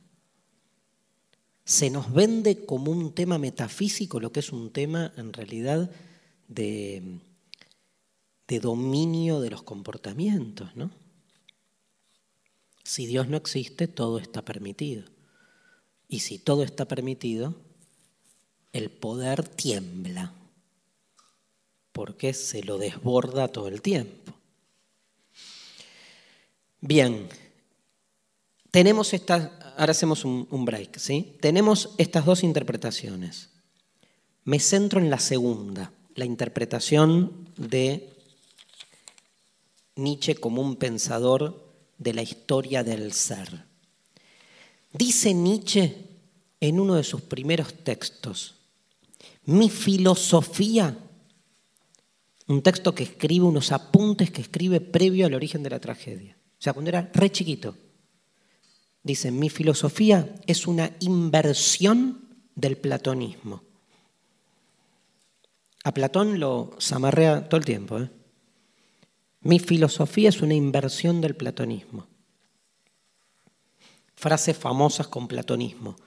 El cristianismo es platonismo para las masas, platonismo para pobres, platonismo para ignorantes. Eso dice Nietzsche del cristianismo. Mi filosofía es la inversión del platonismo. ¿Qué dice el platonismo? Este mundo es una cagada. ¿Por qué? Porque es una copia degradada del mundo verdadero e ideal y real que no está acá. ¿Dónde está? Más allá. ¿Dónde? ¿En el segundo piso? No. Más allá de los pisos. ¿Que en el cielo? No. Más allá del cielo. ¿Qué hay más allá del cielo? Marte. No. Más allá de Marte. Ok. ¿Me podés decir dónde mierda es más allá? No es. El más allá es donde termina este mundo que incluye el cielo, Marte, la Vía Láctea y el final del universo. Después del final del universo, a la vuelta, está el más allá. Ni siquiera, porque si es a la vuelta, entonces, se supone que hay un más allá. Es más, si fuésemos fieles a Platón, ¿dónde está el más allá? Acá. Porque no es que está en un lugar. No está. ¿Qué hay en ese más allá? La verdad, la perfección. Todo lo que sucede en este mundo es decadente, degradado, dice Platón. ¿Por qué? Porque cambia, porque se corrompe se degrada. En cambio, la perfección marca el verdadero mundo, pero no está en este. Existe el amor ideal, obvio, está ahí, en el más allá. A nosotros nos toca estas miserias, estas porquerías que nos tocan transitar, pero por suerte Platón descubre que hay un verdadero amor ideal en el más allá y entonces uno se pasa la vida anhelando que después de la muerte, porque por suerte Platón dice que cuando todos nos muramos, vamos a ir a ese más allá, coma, si te portaste bien, si hiciste los deberes, seguiste los mandatos, pagaste el diezmo, etc. ¿No? Porque está todo el de lo que hablábamos antes, la domesticación puesta ahí en juego, pero en ese más allá está el amor ideal, está la justicia ideal. O sea, nada, las sociedades son justas, injustas, son una cagada, pero existe la justicia ideal que me sirve como polo, ¿no? Hacia el cual tendemos en nuestras acciones. Pero no solo cosas grosas, está el cinco ideal, porque acá hay cinco marcadores cinco dedos, pero el cinco posta es perfecto, no tiene, no son marcadores ni dedos, es, diríamos, la cinquidad. la idea, el ideal de cinco.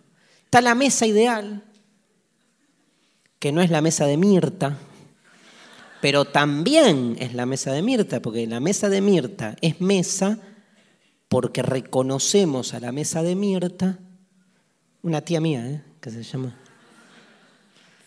se llama Mirta, porque mi tía Mirta tiene una mesa que la miro y digo, ah, es una mesa, ¿por qué? Porque es una copia de esa mesa ideal, pero la mesa ideal no es negra, ni blanca, ni roja, no puede ser de un color particular porque es la mesa ideal. No puede tener un tamaño porque es ideal. Es la matriz de mesa, el arquetipo mesa. Ese mundo perfecto es un mundo donde todo es perfecto y no está acá. A nosotros nos, tocó pasar por este valle de lágrimas y, por suerte, en algún momento volveremos, porque es volver, a ese lugar del que caímos. Bueno, Nietzsche agarra a Platón y lo pone ¡pum! boca arriba.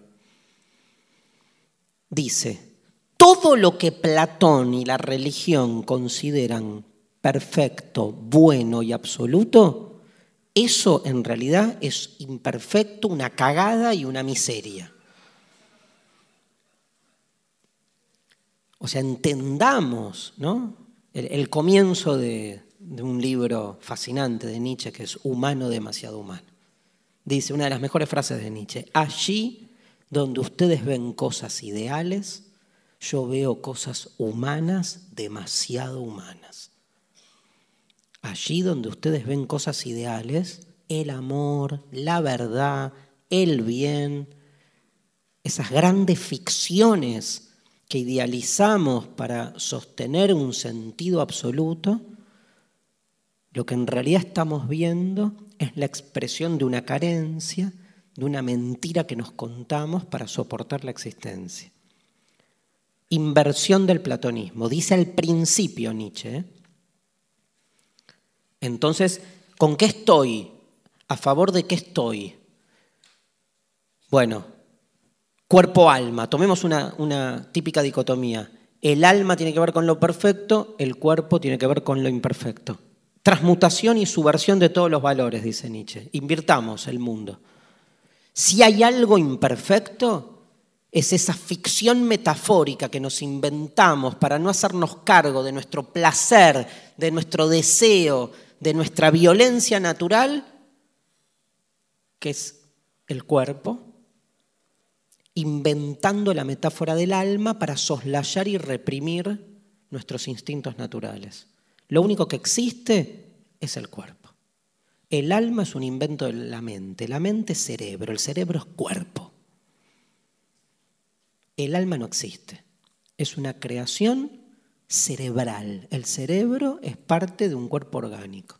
Lo único que hay es cuerpo. Inversión del platonismo. Para Platón el cuerpo es el maquillaje que nuestro alma adquiere en este mundo para transitar estos 90 años, fui bueno. Y Nietzsche muestra lo contrario. El amor ideal, wow, falso, lo que hay es, lo único real es, son los vínculos que tenemos con los otros, vínculos atravesados por el poder, la diferencia, eh, el deseo y la mierda, el odio y el afecto, pero como no nos queremos asumir definitivamente animalitos, como no nos queremos asumir que todos los vínculos suponen una relación de poder, inventamos la amistad, el amor, todas concepciones idealizadas que como invento son imperfectas. Para el platonismo es al revés, está la amistad ideal, el amor ideal, y por eso después en casa nos va como el orto, porque estamos en este mundo, pero en el mundo verdadero andaría bien. Se supone que, este, que andaría bien. Esa es la inversión. Entonces nos vamos al recreo con esta pregunta. En un texto recreo, qué lindo que sonó, ¿no? ¿No hay timbre, Adriano, para la próxima que suene un... em, en un texto llamado La voluntad de poder, mal llamado La voluntad de poder, que después les voy a contar de qué se trata. Nietzsche define el nihilismo, término muy ligado a él. En, en ese texto dice, el nihilismo europeo. Nihilismo significa que se desvalorizan los más altos valores. Falta la meta. Falta la respuesta a la pregunta ¿por qué? Así define el nihilismo. ¿Qué es ser nihilista? Entender que está faltando la meta. La respuesta a la pregunta ¿por qué? ¿Qué es el nihilismo? Falta, la falta. Hay una falta. Porque la pregunta ¿por qué? no tiene respuesta. La pregunta que les hago a ustedes y que nos va a quedar para cuando volvamos del recreo es, esa ausencia de respuesta, ¿qué genera? Una sensación de pérdida o una sensación de libertad. Nos vemos en 10 minutos.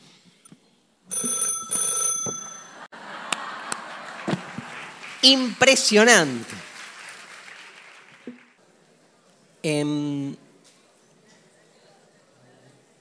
cuando arranco, eh, mientras se van sentando, cuando hablamos de, ahora retomo la pregunta ahora, pero cuando hablamos de inversión del platonismo, piensen esas, esas, esos conceptos que están en la obra de Nietzsche, inversión del platonismo, eh, transmutación de todos los valores,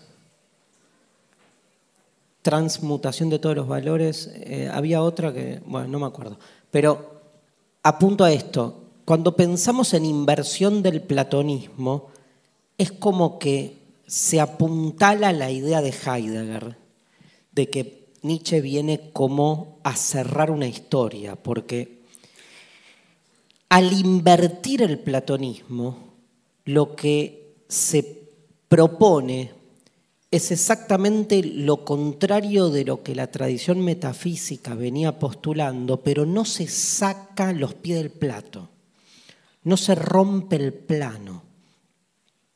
Es como si uno dijese, digamos, doy vuelta a todos los esquemas, pero queda el esquema. Y me parece que lo interesante que sucede desde la filosofía de Nietzsche y voy a hablar incluso contra Nietzsche mismo en esto, es que lo que se empieza a provocar es otra cosa. No es que se parte de un tipo de principio ordenatorio y se llega entonces inversamente a la ausencia de principio ordenatorio, sino que la idea de principio empieza a dejar de tener sentido.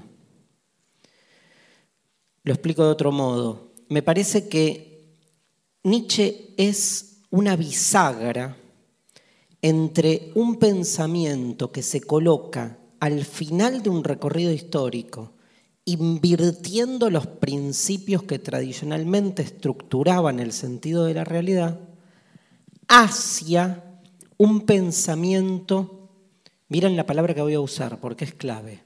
Post-metafísico. Post-metafísico. Y entonces hace su aparición un prefijo molesto que viene siendo muy molesto y muy detentatorio de mucha reflexión filosófica y cultural en los últimos 40 años, que es el prefijo post que se lo usa para todo. Postmetafísica, pospolítica, posliberalismo, bueno, postkirchnerismo, ¿no? Cuántas veces hemos leído y uno no entiende, ¿no? Cuando uno tomemos ese ejemplo, vamos a hablar de actualidad sin hablar de actualidad. Cuando vemos postkirchnerismo, ¿qué quiere decir? ¿Se acabó el kirchnerismo? Queda el kirchnerismo, pero sin kirchneristas. Pero el post muestra como que hay algo que termina, pero continúa. Porque si no es, nada, es otra cosa, macrismo. O es otra cosa, siolismo, o lo que quieran, pero post-kirchnerismo le da todavía vida a algo que murió, que no está, porque terminó. Murió porque terminó. La posguerra, pónganle. ¿Qué es la posguerra? Terminó la guerra. Sí, pero todavía las ruinas humean. Por eso es posguerra, porque todavía se huelen los cuerpos muertos. Pero terminó, sí, ya sé, pero se huele. O sea, está viva estando muerta. Hay una presencia, si quieren, fantasmática. El post tiene mucho del, del fantasma para mí, de algo que permanece ya no existiendo. Nietzsche, para mí, sin querer, sin proponérselo, sin usar el prefijo post, es como que abre la puerta a un pensamiento que en el siglo XX va a ser todos los intentos desde ese post de descentrar la realidad, de salir de esa dicotomía entre la mentira y la verdad, ¿no? por tomar esos ejemplos, entre el bien y el mal. El que, el, que de ustedes haya venido a ver desencajados debe recordar esto que voy a decir ahora. Cuando Nietzsche tiene que elegir entre la verdad y la mentira, se queda con el entre. Tiene que elegir entre la verdad y la mentira, Nietzsche opta por el entre. Eso es un pensamiento post. Porque en realidad no es que ya fue la verdad y entonces todo es mentira. Si ya fue la verdad, ya fue la mentira, porque la mentira tiene sentido como oposición a la verdad. Pero si no hay verdad, tampoco tiene sentido decir, ay, no hay más verdad, todo es apariencia. No, boludo, si la apariencia es apariencia de la verdad. Con la disolución de la verdad, cae también la apariencia. Entonces, ¿con qué me quedo? Me quedo con tratar de pensar esa relación, Derrida la llama, un gran nichano, Derrida la llama indecidible. En realidad, es el entre, ese entre que muestra que esa dicotomía tan férrea entre lo verdadero y lo falso siempre se está tocando.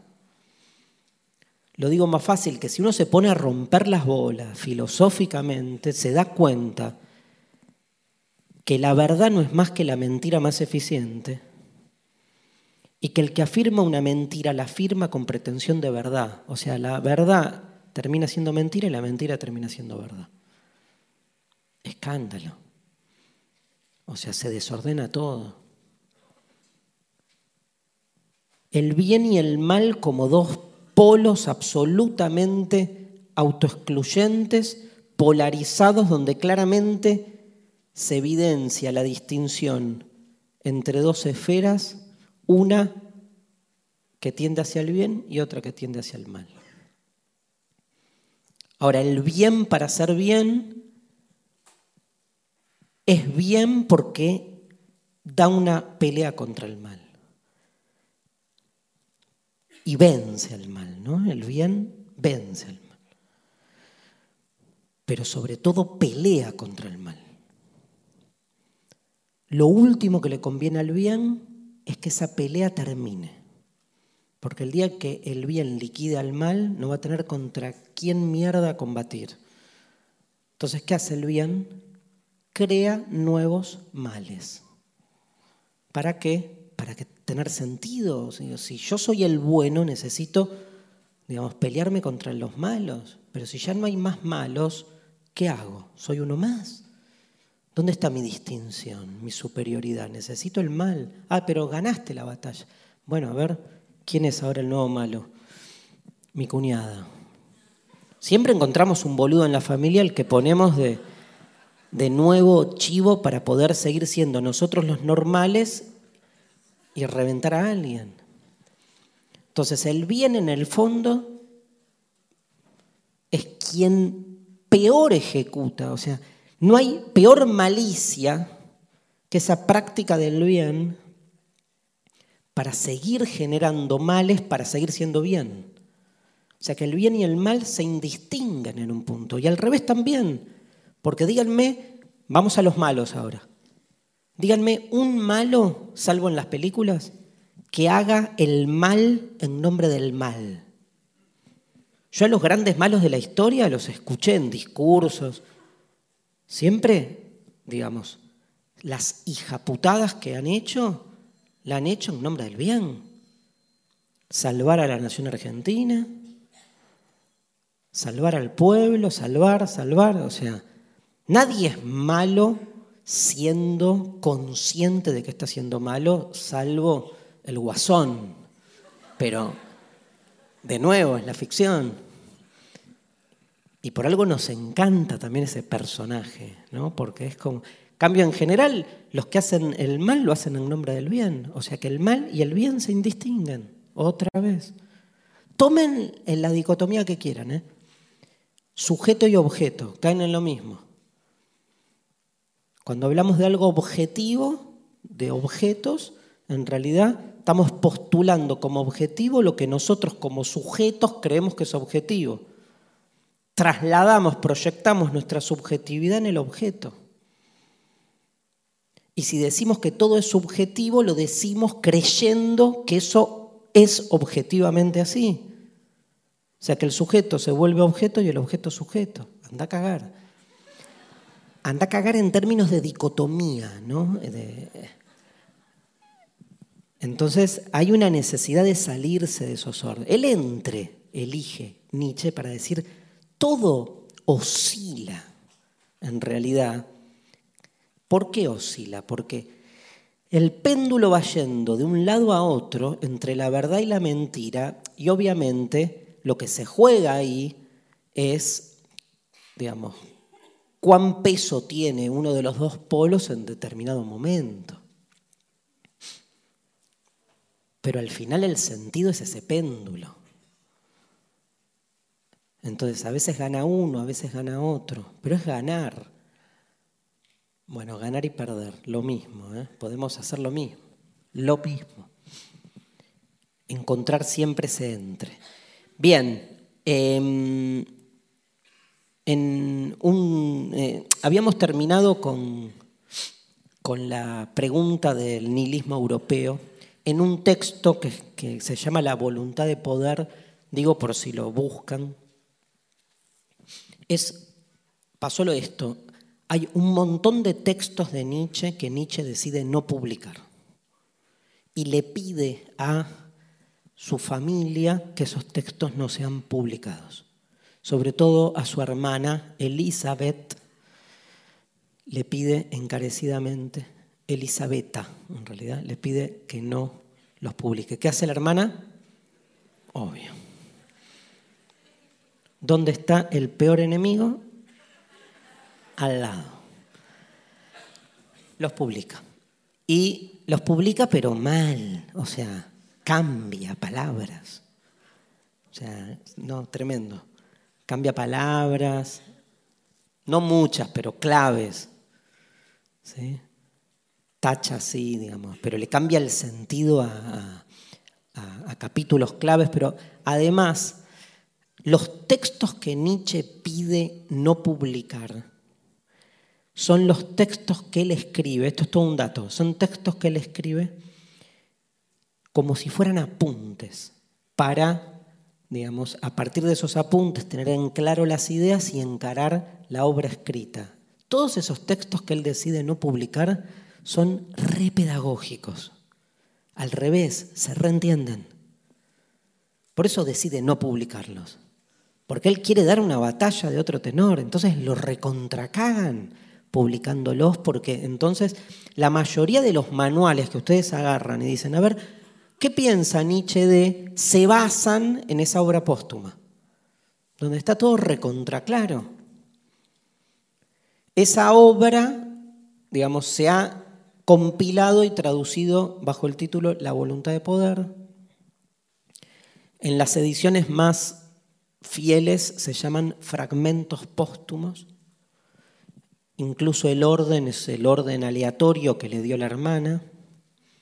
pero muchas de las ideas más famosas de Nietzsche son de ahí, que hay que tomarlas entre comillas. Es muy loco, ¿no? Porque en realidad uno sabe que son de él, ¿por qué no diría son ideas de Nietzsche? Pero como él decidió no publicarlo, hay algo de esa voluntad que uno tiene que tomarse en serio si quiere, si no, no, yo qué sé. Depende mucho, uno diría, ah, él no lo quiso publicar, entonces no lo leo. Pero al mismo tiempo estamos cuestionando, digamos, a ver si se entiende lo que voy, estamos cuestionando el lugar del autor. Y me parece importante, me parece muy nichiano de construir al autor y quedarse con las palabras con los textos, con la obra, que es lo que importa para la filosofía. Creo que en, algún, en alguna clase les conté que Heidegger, un gran nichiano, inicia una famosa, un famoso curso, si no me recuerdo mal, se llama un curso sobre metafísica que da sobre Aristóteles, sobre la metafísica de Aristóteles. Y comienza diciendo, bueno, para entender a un autor hay dos caminos, entender su biografía y entender su obra. Voy a empezar primero el curso, un curso de un año, con la biografía y después con la obra, dice Heidegger. Bueno, hablemos de la biografía de Aristóteles. Aristóteles nació, pensó, murió. Listo. Hablemos de lo que importa, dice, su obra. No, pero ¿qué? ¿No importa la biografía, la vida de Aristóteles? Sí, si te interesa la vida de los grandes filósofos, todo bien. Ahora, la filosofía, la obra, las ideas, uno puede entender por qué Aristóteles pensó lo que pensó y en qué medida se relaciona su pensamiento con haber nacido en esta gira o haber sido preceptor de Alejandro Magno. es, es un dato. Ahora, la idea de sustancia, en Aristóteles. Bueno, ¿qué me habilita? ¿Qué comprensión del mundo me permite? Digamos, no tiene nada que ver o no hace a su biografía. Con Nietzsche es interesante el cruce, porque la biografía de Nietzsche es fabulosa. O sea, es un autor que tiene una vida que da para, como fue, para mil millones de, textos literarios, novelas, películas. Hay muchas películas. Bueno, está el famoso El día que Nietzsche lloró. ¿Alguien lo leyó? Ese? Yo no lo leí. ¿Está bueno? Que es una novela. Pero están las ideas de Nietzsche ahí circulando, ¿no? Pero da este, para mucha literatura eh, novelada. Hay películas, hay una película de Lina Bert Müller que se llama Más allá del bien y del mal, que es la vida de Nietzsche que los más, más duros no la quieren a esa película por la imagen que da. Nietzsche tiene una relación amorosa muy trunca con Lu, Andrea, Salomé. Un trío ahí en el medio. Tiene, tiene muchos problemas biográficos, así. Pero está buenísimo, yo qué sé. Pero eso es como conocer la vida de un personaje. También uno puede hacer el cruce y decir, bueno, un tipo así Aparte, está, es muy loco porque, por ejemplo, Nietzsche decía en, un libro que se llama El crepúsculo de los ídolos, Nietzsche, cuestionando a Sócrates, dice que eh, Sócrates es uno de los principales responsables de la decadencia humana porque es el que primero formula la idea de que la verdad está en otro mundo y que lo que importa es el alma y no el cuerpo. Y Nietzsche dice, ¿cómo no va a pensar así Sócrates si era un gordito, pelado, feo y asqueroso? Entonces, hace como es enhebra, ¿no? digamos, una situación, en todo caso, accidental, es accidental, nadie elige ser quien es. bueno, más o menos. Pero digamos, y, ve el germen de una manera de hacer filosofía. Bueno, en esa obra, en esos fragmentos póstumos, dijimos recién esa pregunta que tiene dos respuestas posibles. O sea, ¿qué es el nihilismo? Nihilismo es una palabra eh, que la conocen, ¿no? Nihilismo tiene, bueno, eso es el nihilismo. O sea, la nada. Vamos con este. Apuesten. Muy bien. Nihilismo viene del latín nihil, que significa nada. El término nihilismo es un término lógicamente autocontradictorio porque, digamos, si nihil es nada, entonces, si nihil es nada e es, digamos, como sufijo, implica la conformación de una corriente, de una ideología, de una idea, de una propuesta, déjenme que use de una militancia, se vuelve complejo pensar en alguien que propone nada. Porque si propone nada, no propone. O sea, lógicamente es un problema, es un error lógico. No podés proponer nada o si propones nada no estás proponiendo. Entonces ya decir proponer nada es una inconsistencia del lenguaje. No es ese el nihilismo, en términos lógicos, el que propone Nietzsche. Lo digo distinto, es una recontrapelotudez quedarse con que el nihilismo no propone nada este, y entonces no tiene sentido en sí mismo.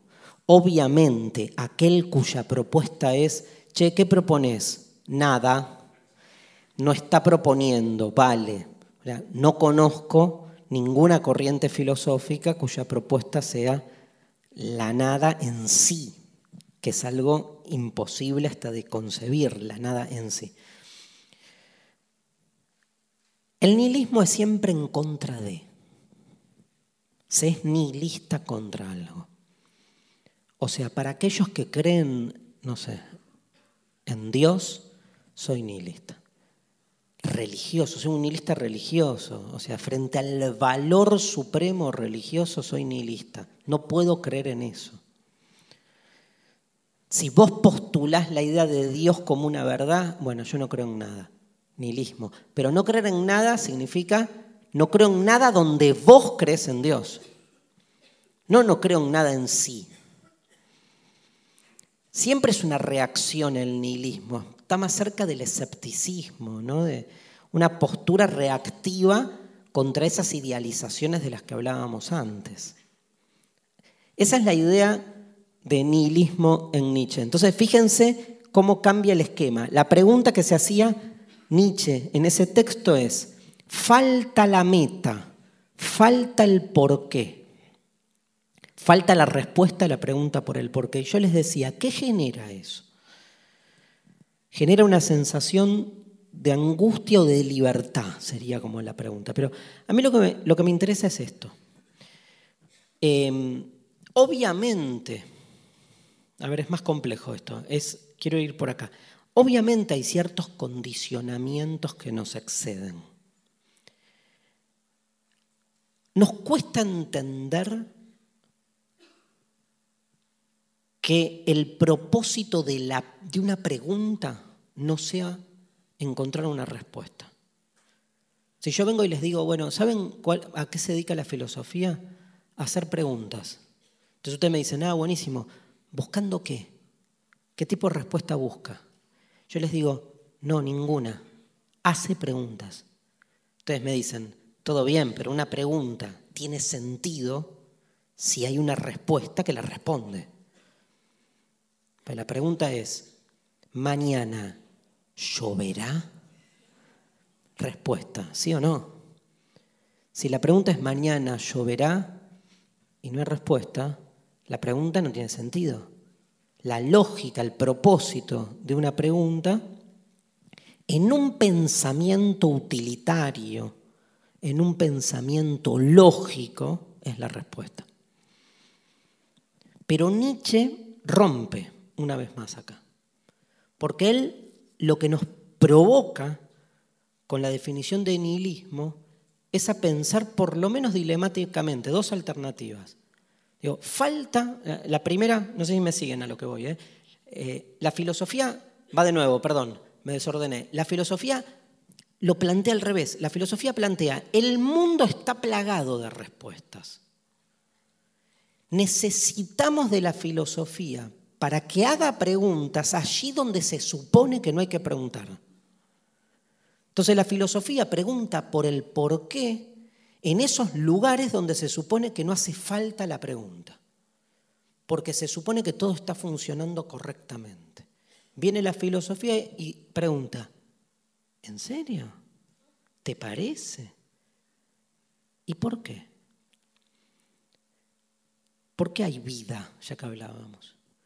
No, porque bueno, el espermatozoide se mete en el óvulo y conciben el feto. Perfecto. Me explicas cómo se reproduce la vida, pero ¿por qué hay vida? No, porque la vida produce vida, pero perfecto, te entiendo, pero ¿por qué así? No, bueno, porque orgánico, no, está bien, pero ¿por qué así? Pudo haber sido de mil millones de maneras distintas. ¿Por qué así? No hay respuesta. No hay una respuesta. Y si hay una respuesta, te vuelvo a romper las pelotas con el por qué y te la sigo. Digo, porque la pregunta por el por qué siempre es posible. Ante cualquier afirmación, siempre todavía es posible preguntar por qué ya que en general cuando creemos que estamos respondiendo los porqués, respondemos los cómo, que es otra cosa. Creemos que respondemos por el por qué y estamos respondiendo por el cómo. ¿Por qué hay vida? Y contestamos cómo se reproduce la vida. ¿Cómo se reproduce? ¿Cómo se produce? Minga, me le, respondo porque en términos, si quieren, secuenciales, y si creemos en la idea de tiempo lineal, se supone que hubo un momento en que no había vida y se pasó a un primer organismo vivo. Te la regalo aquel que me explica cómo de una piedra salió una meba, o del agua, como dice, se intenta explicar ¿no? ese paso que en general, que se postula ahí, la famosa excusa del eslabón perdido, ¿no? Ahí falta ahí, falta una explicación. Había agua y del agua ¿Sí? Narrativamente es muy interesante. Todos los que hemos visto por primera vez, digamos, una, eh, la ecografía y ver el corazón haciendo tuc, tuc, ¿no? Es como nada y de repente, tuc, tuc, ¿qué pasó ahí? ¿Qué pasó ahí? Alguien hizo... O sea, ahí hay un salto de lo inorgánico al orgánico. Lógicamente yo tengo que decir otra cosa, siempre hubo vida. Si me corren con esa, yo me ponen una pistola en la cabeza, digo, para mí vida hubo siempre, porque si no, yo no puedo explicar el pasaje de la no vida a la vida. Y vida hubo siempre es tipo, la tiro para allá, ¿no? Muy bilardista. Vida hubo siempre, desde siempre, pero ¿y siempre cuando empezó? Nunca, porque siempre hubo ser. Otra, ¿no? El pasaje de la nada al ser. Buenísimo, no había nada, ¿no? Al principio no había nada y de repente, el mundo. No puede ser. No hay un comienzo. ¿Cómo no hay un comienzo? Si todo comienza. Bueno, todo comienza menos el todo. Porque si no es imposible de explicar ese pasaje. Em, entonces, ahora, la pregunta, eh, Nietzsche dice, el nihilismo es tomar conciencia que al final de cuentas no hay una respuesta a la pregunta por el por qué. Falta ese fundamento último. Yo contesto el porqué del porqué del porqué del porqué del porqué, pero el último de los porqués no lo puedo contestar. Me falta esa respuesta última. Eso es el nihilismo. O sea, entender que al final todo en la realidad está estructurada, todas las cosas ocupan el lugar que tienen que ocupar, pero en el fondo todo, todo está eh, erigido sobre cuatro tortugas. Que un día hacen ki, ki, ki, y el mundo... O sea, que si llevamos a fondo la razón lógica de todo, en el fondo no hay lógica. Eso es nihilismo. Nihilismo es, me subo al ascensor, el ascensor me lleva al piso sexto, perfecto, funciona. Me subo a un avión, funciona. Este, prendo la cámara, funciona, todo funciona perfectamente, pero en el fondo, fondo, fondo, cuando me hago la pregunta de fondo de por qué las cosas son así y no de otra manera, esa respuesta última no tiene, esa pregunta última no tiene respuesta. Entonces, si yo soy un metafísico que entiende que para que algo tiene sentido, las respuestas últimas tienen que ser respondidas, no me subo más un ascensor, ni prendo más la cámara, porque si no puedo contestar por el origen de todo, puede pasar que el ascensor falle o que el avión se caiga. Pero entonces me tomo un ribotril, que supongo que funciona. Pero fíjense, digo, si las preguntas, hay un texto de, lo tienen a Emil Cioran, impresionante. Tarea, Cioran es para leer domingo 18 horas.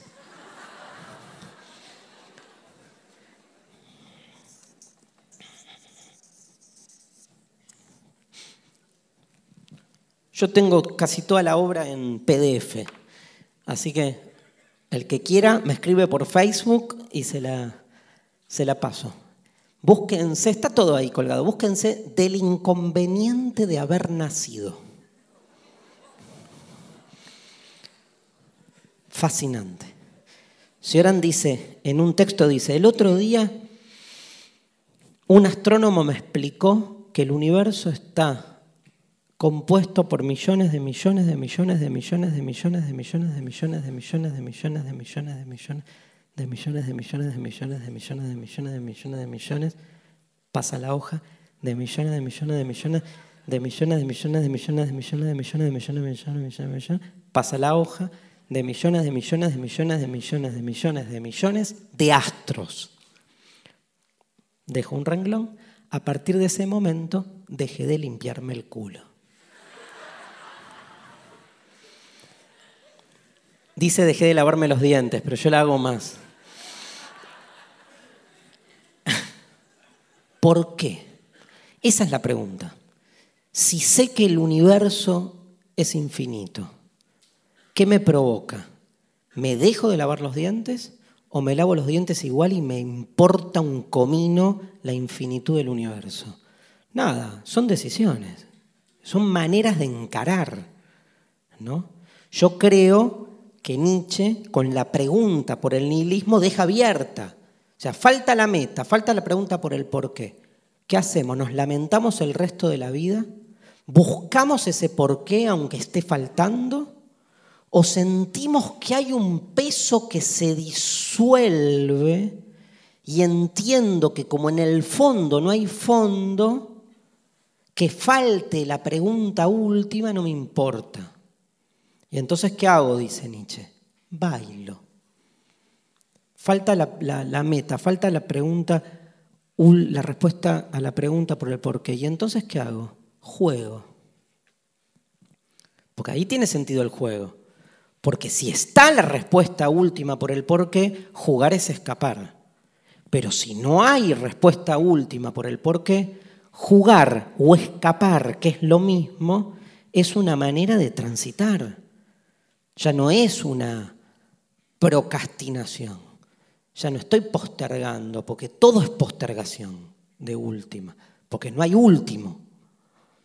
Entonces es otra relación que tomo con las cosas. La complejizo un poco más y leemos la hojita ahora.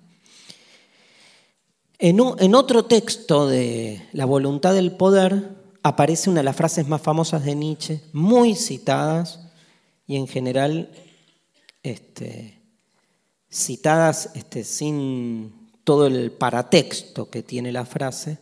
Dice así, miren, contra el positivismo que se detiene en los fenómenos, solo hay hechos, yo diría, no, precisamente no hay hechos, sino solo interpretaciones. Esa es la frase, ¿no? No hay hechos, solo interpretaciones. El texto sigue, se los leo igual. No podemos constatar ningún hecho en sí. Tal vez sea un absurdo querer algo por el estilo. Todo es subjetivo, decís, pero esta también ya es una interpretación.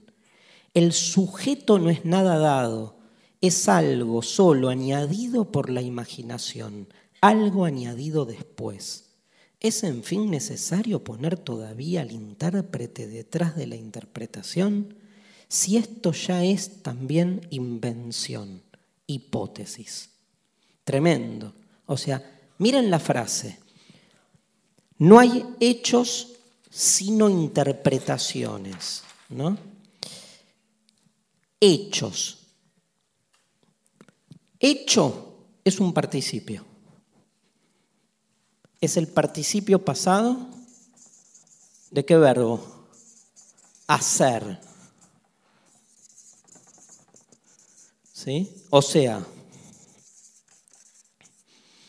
esta es la clave de lo que se llama la hermenéutica nietzscheana, su teoría sobre la interpretación. No hay hechos, solo interpretaciones. Hechos es el participio pasado del verbo hacer. Significa que algo hecho es algo cerrado.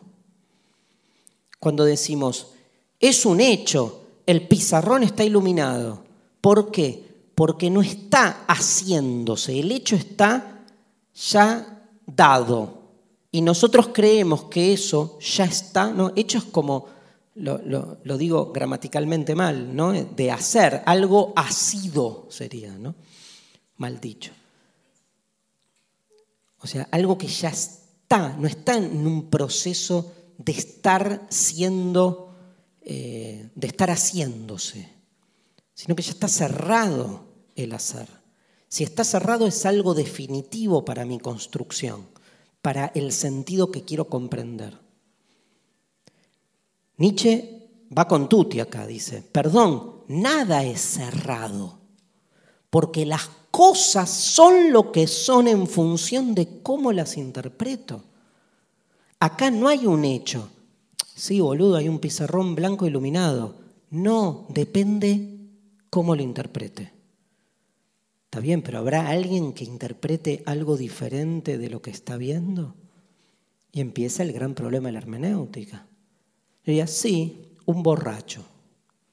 Bueno, pero un borracho tiene las percepciones alteradas. Ok, vos no. No, yo no estoy borracho. Bueno, estás cansado, estás agotado, estás deprimido. Todo empieza a tener otro cariz.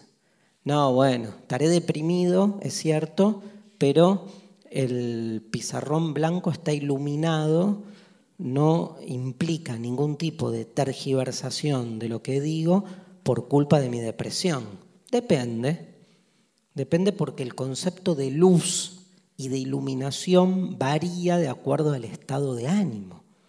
Bueno, boludo, la palabra iluminado significa iluminado siempre. Bueno, empieza el debate. No necesariamente.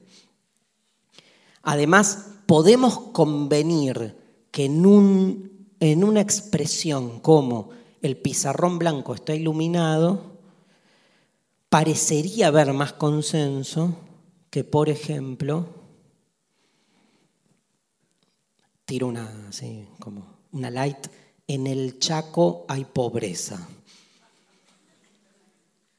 ¿Y es cierto o no es cierto? ¿Cuál es el hecho? Y bueno, depende del canal que pongas, ¿no?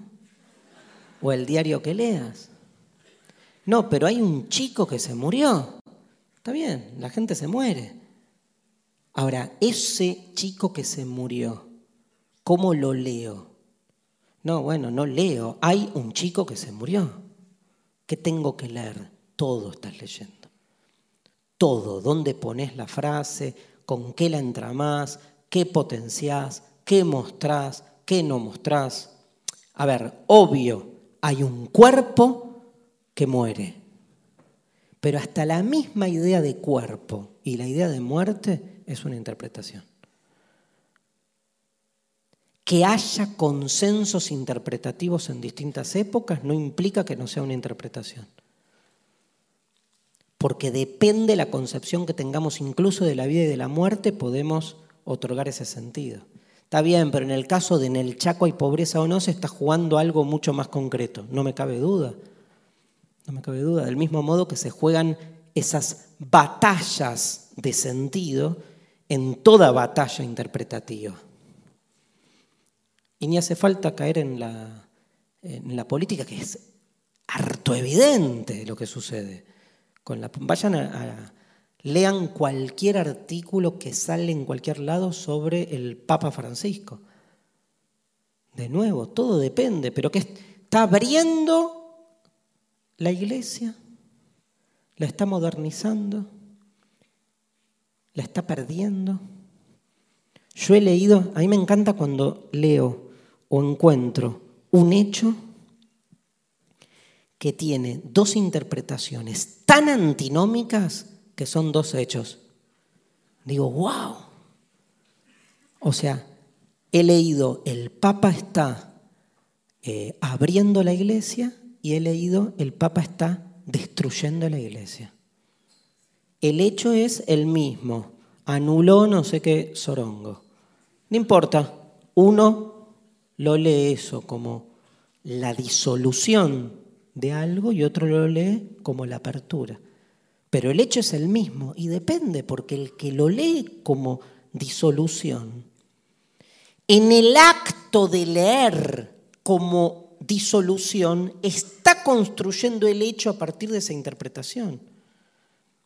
Y el otro al revés.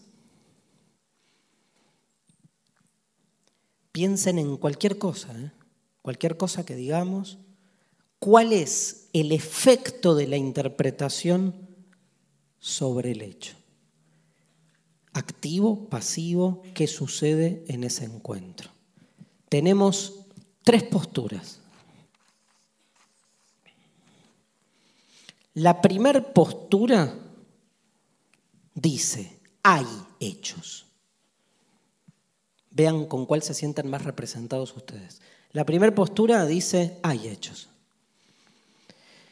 Luego, el ser humano interpreta. Luego, de todas las interpretaciones hay una verdadera, que es la que mejor representa el hecho. Es más, usamos la palabra interpretación en ese sentido cuando la usamos en el teatro. Por ejemplo, decimos, qué bien que interpretó DiCaprio a Romeo en su Romeo y Julieta. ¿Qué significa? Que fue quien mejor expresó la verdad de Romeo. La interpretó, o sea, alcanzó su verdad originaria. O sea, según esta primera postura, hay hechos reales. Acá hay algo. Hay, un, hay algo. Esto algo que hay acá supone una cantidad de interpretaciones posibles porque el ser humano es un animal que interpreta. De todas las interpretaciones que podamos dar de esto, una es la mejor, la que mejor accede a la verdad del hecho. El resto, bueno, hay interpretaciones mediocres, incompletas, ignorantes, prejuiciosas, interesadas. Supónganse hay, diría esta, forma, diría la uno, diría, en el Chaco hay pobreza. esa interpretación es la verdadera. Los que dicen que no están, no están interpretando distinto, están mintiendo. Postura 2.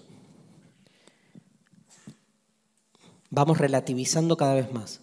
Postura 2. Hay hechos, pero ninguna interpretación puede alcanzar ese hecho en su totalidad. Esa es la tragedia del ser humano. Esa es su limitación, interpretar. Hay un hecho, acá hay algo. Todo lo que diga yo de este hecho es incompleto. Por eso es interpretación. No me da. Soy humano, tengo cuerpo, tengo género, tengo hambre, tengo miedo. Y todos esos condicionamientos están directamente implicados cuando interpreto.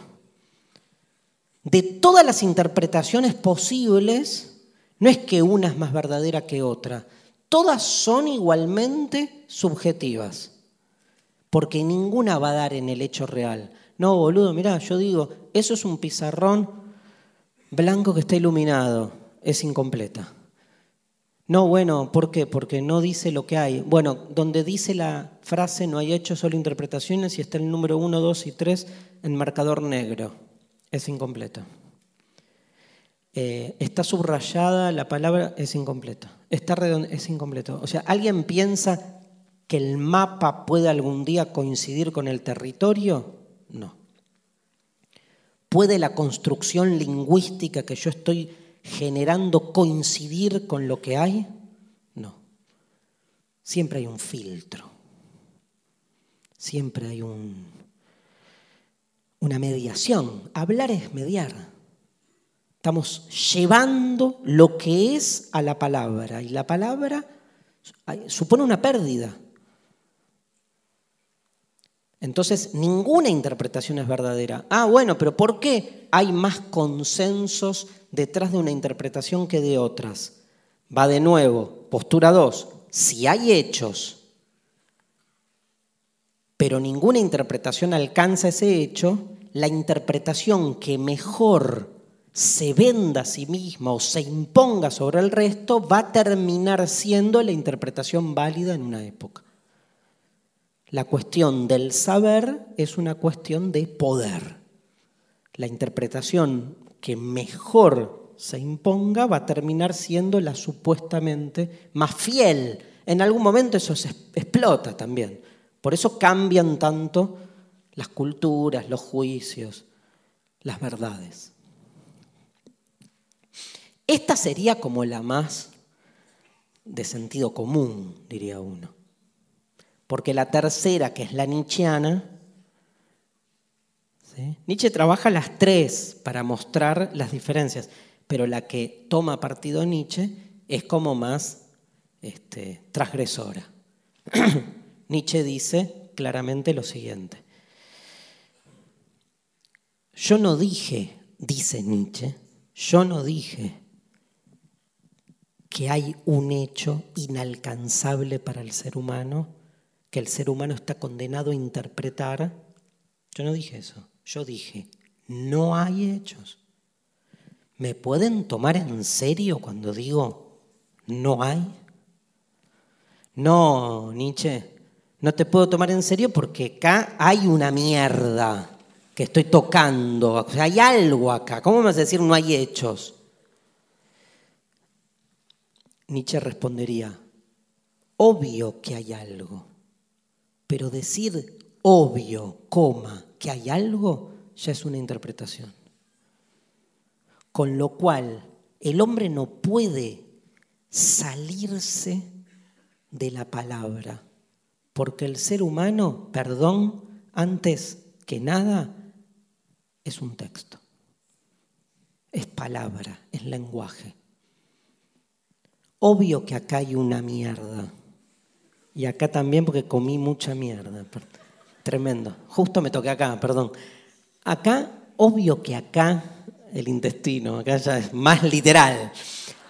Digamos, obvio que acá hay algo, pero todo, toda construcción de significado de lo que sea a lo que yo me refiera, ya es una construcción interpretativa. O sea, de eso real que existe independientemente de mi interpretación, si quieren que acepte que hay algo real por fuera de mi interpretación, ok, lo acepto, no puedo decir nada. Lo acepto, pero tengo que sacrificar la palabra. No puedo ni siquiera decir hay algo, porque ya hay algo supone una gramática, un lenguaje, una manera de enlazar sujeto y predicado que puede ser de otra manera. Eso no significa que obvio que hay algo, pero ya cuando digo obvio que hay algo, estoy tomando partido por un tipo de interpretación. Entonces, ¿qué dice Nietzsche?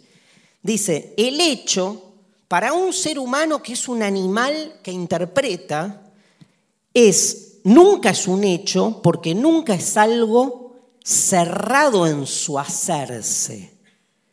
Al hecho lo estamos haciendo cada vez con la interpretación que de eso yo genero. Ok, ¿y podemos interpretar cualquier cosa? Esa ya es una pregunta típica de alguien que viene de uno o dos y que le molesta tamaño, vértigo y apertura y dice, eh, entonces que algún día vamos a poder interpretar una situación completamente, digamos, por fuera de la lógica. Digo, ¿cuál es el límite en la interpretación? Hay esta discusión en hermenéutica. La hermenéutica es la disciplina que estudia todo esto. Hay una famosa discusión hermenéutica que dice esto. Algún día interpretaremos la, así dice, ¿eh? algún día interpretaremos la Biblia como un manual para arreglar naves espaciales. ¿Ustedes creen que algún día se podrá interpretar a la Biblia como un manual para arreglar naves espaciales? No. Entonces hay límites en la interpretación. Ahora, ¿por qué no? Porque parece ilógico. Ok, yo les digo, tomen cualquier interpretación que hacemos, tomen la interpretación freudiana de Moisés, ¿cómo se llama el texto? Moisés y él y la religión monoteísta, tomen esa interpretación y háblenla con los grandes rabinos talmúdicos del siglo II después de Cristo y díganle, mira, hay un chabón judío como ustedes, Freud, que viene de la, o sea, que continúa, digamos, con la sabiduría tradicional y que interpreta la Biblia de este modo. La sensación que van a tener esas personas no es muy distinta a la que podamos tener nosotros hoy sobre eh, la Biblia interpretada como un manual para arreglar naves espaciales. Es muy interesante hasta cuál es el lugar del límite. Yo creo que lo que Nietzsche provoca es una apertura tan desmedida que se nos vuelve vertiginosa, inasible. Y entonces necesitamos pensar en términos de límite, pero la hermenéutica, la interpretación abierta, funciona en la medida en que realmente se banque a fondo. Di un caso de un texto, que es interpretar la Biblia. Lo que Nietzsche genera, perdón por estas palabras a esta hora, es un traspaso que se conoce con el nombre de ontología hermenéutica. O sea, Nietzsche dice, cuando yo hablo de interpretación, no hablo de interpretar un texto, hablo de interpretar la realidad. Digo, ¿podremos interpretar algún día la muerte como una cosa completamente diferente a lo que nosotros hoy interpretamos? Obvio. Si con solo hacer historia de la muerte, historia de la muerte, miren qué interesante disciplina, la historia del morir, diría Heidegger, peor, la historia del morir nos encontramos con la, la distinta polivalencia de un término como la muerte que puede significar cosas muy distintas.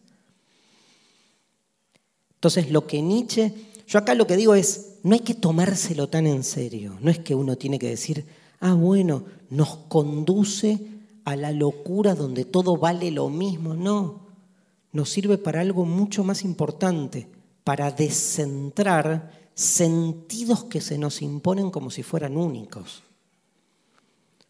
Para mí ese es el valor del nihilismo nietzscheano. Es reactivo. Digo, tener una actitud nietzscheana no tiene que ver con algo propositivo. Yo no entiendo, este,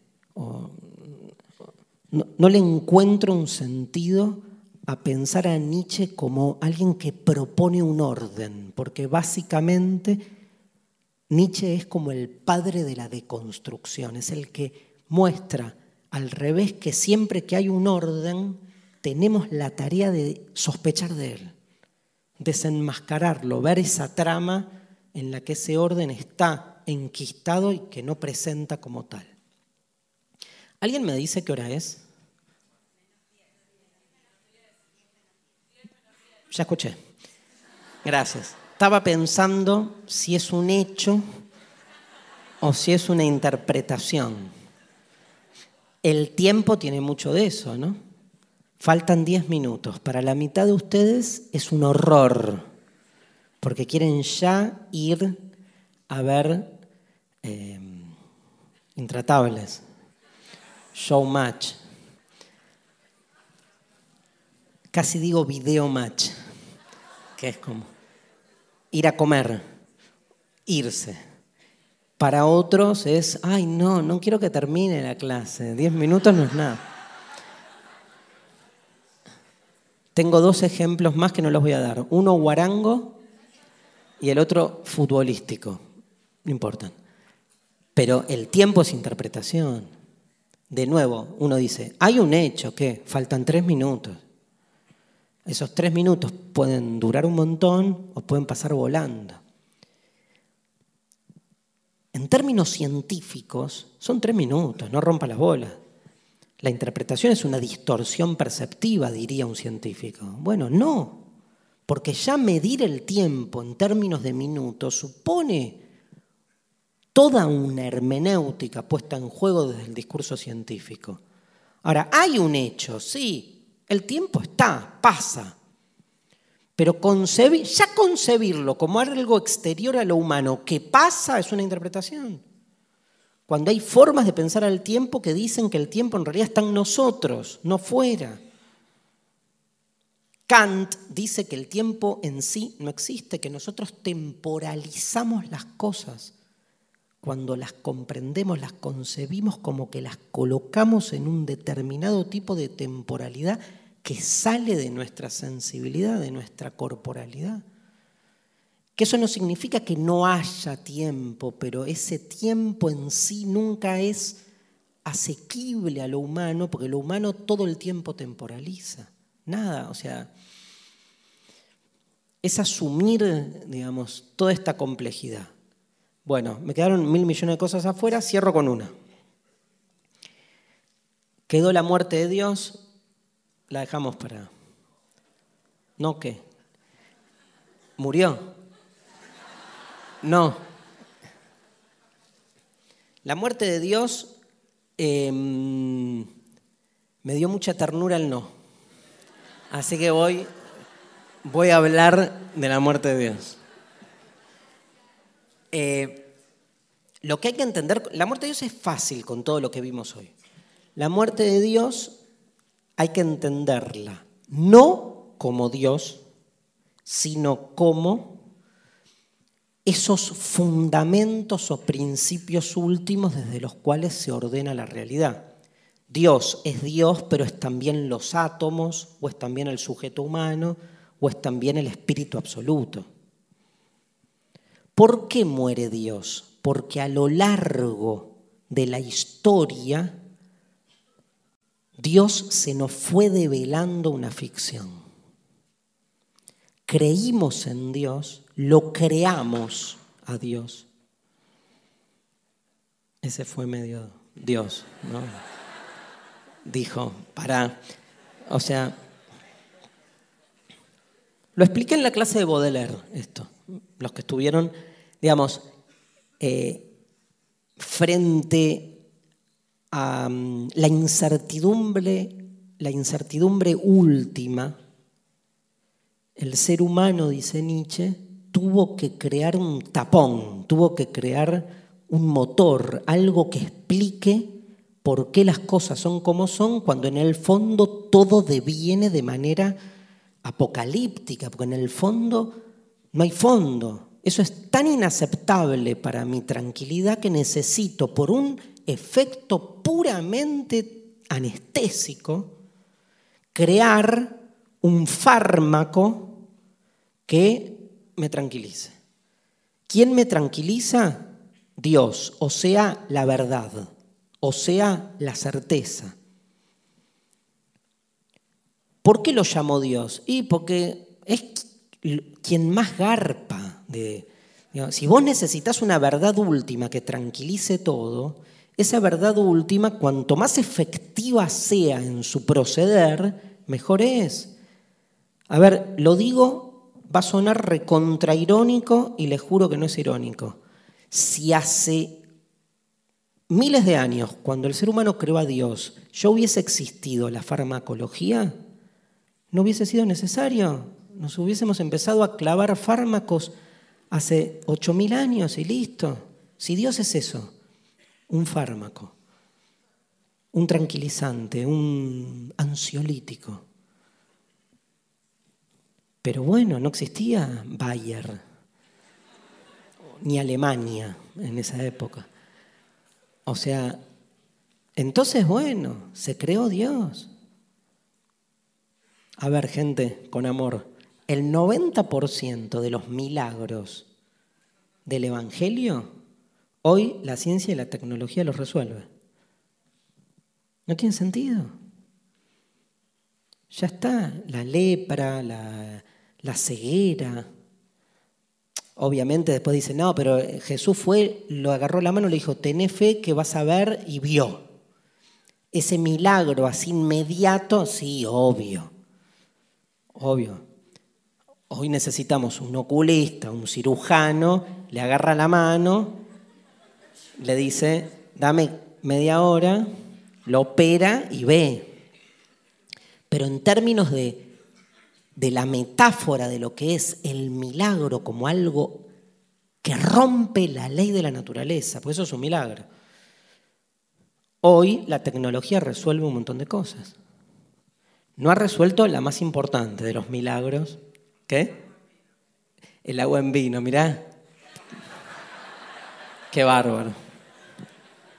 Hablaba de la resurrección yo, pero entiendo tu necesidad de... El agua en vino. Bueno, más o menos, más o menos. Nadie agarra así, lo transforma en vino, pero, digamos, eh, lo que es los... No, pero lo digo en serio ahora, lo que son las, la, mm, manufactura del vino, que hace dos mil años implicaba un proceso, un esfuerzo, hoy es algo que se hace mucho más rápido. Digo, si lo tomamos como metáfora. Obviamente lo único que no se resolvió en serio es la resurrección, ¿no? Por ahora. Por ahora. Entonces, esa metáfora de Dios que funcionó en esa época, voy a decir algo en contra de Nietzsche y a favor de la religión. Lo increíble es que sabiendo esto, el 90% de la población mundial siga creyendo en Dios. Y en ese. Eso es a favor de Dios o de la religión, porque o de, que en definitiva ningún fármaco de Bayer ha logrado el efecto y la eficiencia que la metáfora de Dios. O sea, estaremos recontradrogados, pero nos damos cuenta que hay algo que no funciona. En cambio, con Dios, todo funciona, si crees. Puede ser. Bueno, ¿qué pasa? ¿Por qué muere Dios? Porque cuando el ser humano crea esa figura y la crea para darle un sentido a las cosas, para que la figura funcione, tenemos que olvidar que fue una creación. O sea, yo invento a Dios, pero para quedarme tranquilo me tengo que olvidar que lo inventé. Porque si me acuerdo, digo, uy, la estoy pasando mal, ¿por qué? Porque me voy a morir. ¿Qué hago? Y inventate como un Dios que te salva de la muerte. Bueno, a partir de ahora creo en un Dios que me salva de la muerte.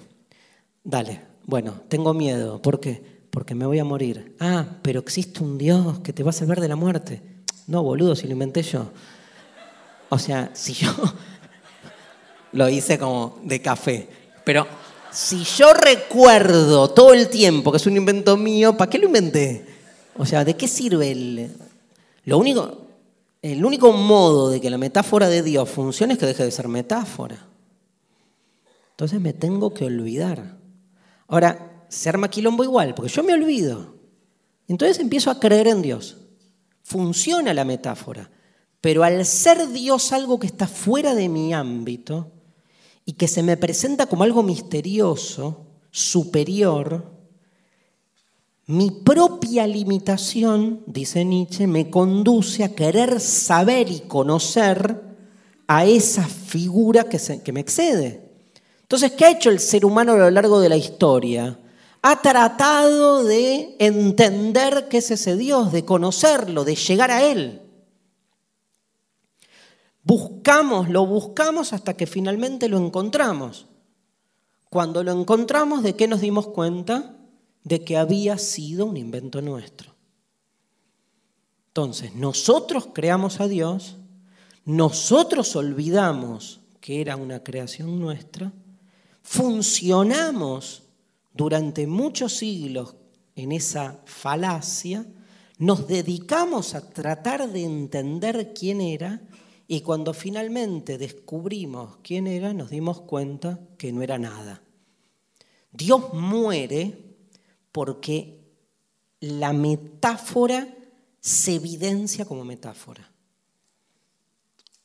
Nunca existió Dios. Eso es morir. Es una metáfora de la metáfora, en realidad. Por eso dice en la Galla Ciencia, que en Desencajados lo trabajamos, los que vieron la obra, en la metáfora, en el relato del loco que anuncia la muerte de Dios, dice, Dios ha muerto, nosotros lo hemos matado. Y no es que fuimos y le pegamos un tiro, porque no existe. Lo que hicimos fue ni siquiera disolver la metáfora de Dios, sino que por querer llegar a Él, en ese acto lo disolvimos, porque evidenciamos esa ficción originaria que en su momento inventamos. Bien, ahora saquen a Dios y pongan en ese lugar a todos sus amiguitos. ¿Quiénes son los amiguitos de Dios? Fácil, la verdad, el bien, el amor, la amistad, la igualdad, la justicia. Eso es la muerte de Dios. No es Dios, es Dios y sus compinches y sus figuras las idealizaciones. Vuelvo al inicio de humano demasiado humano. Allí donde ustedes ven cosas ideales, yo veo cosas humanas, demasiado humanas, dice Nietzsche. Lo humano tratando de salvarse a sí mismo, creando esas idealizaciones. ¿Está bien? ¿Bien ahí la muerte de Dios? Bueno, gente, paramos acá, que es la hora, les agradezco mucho.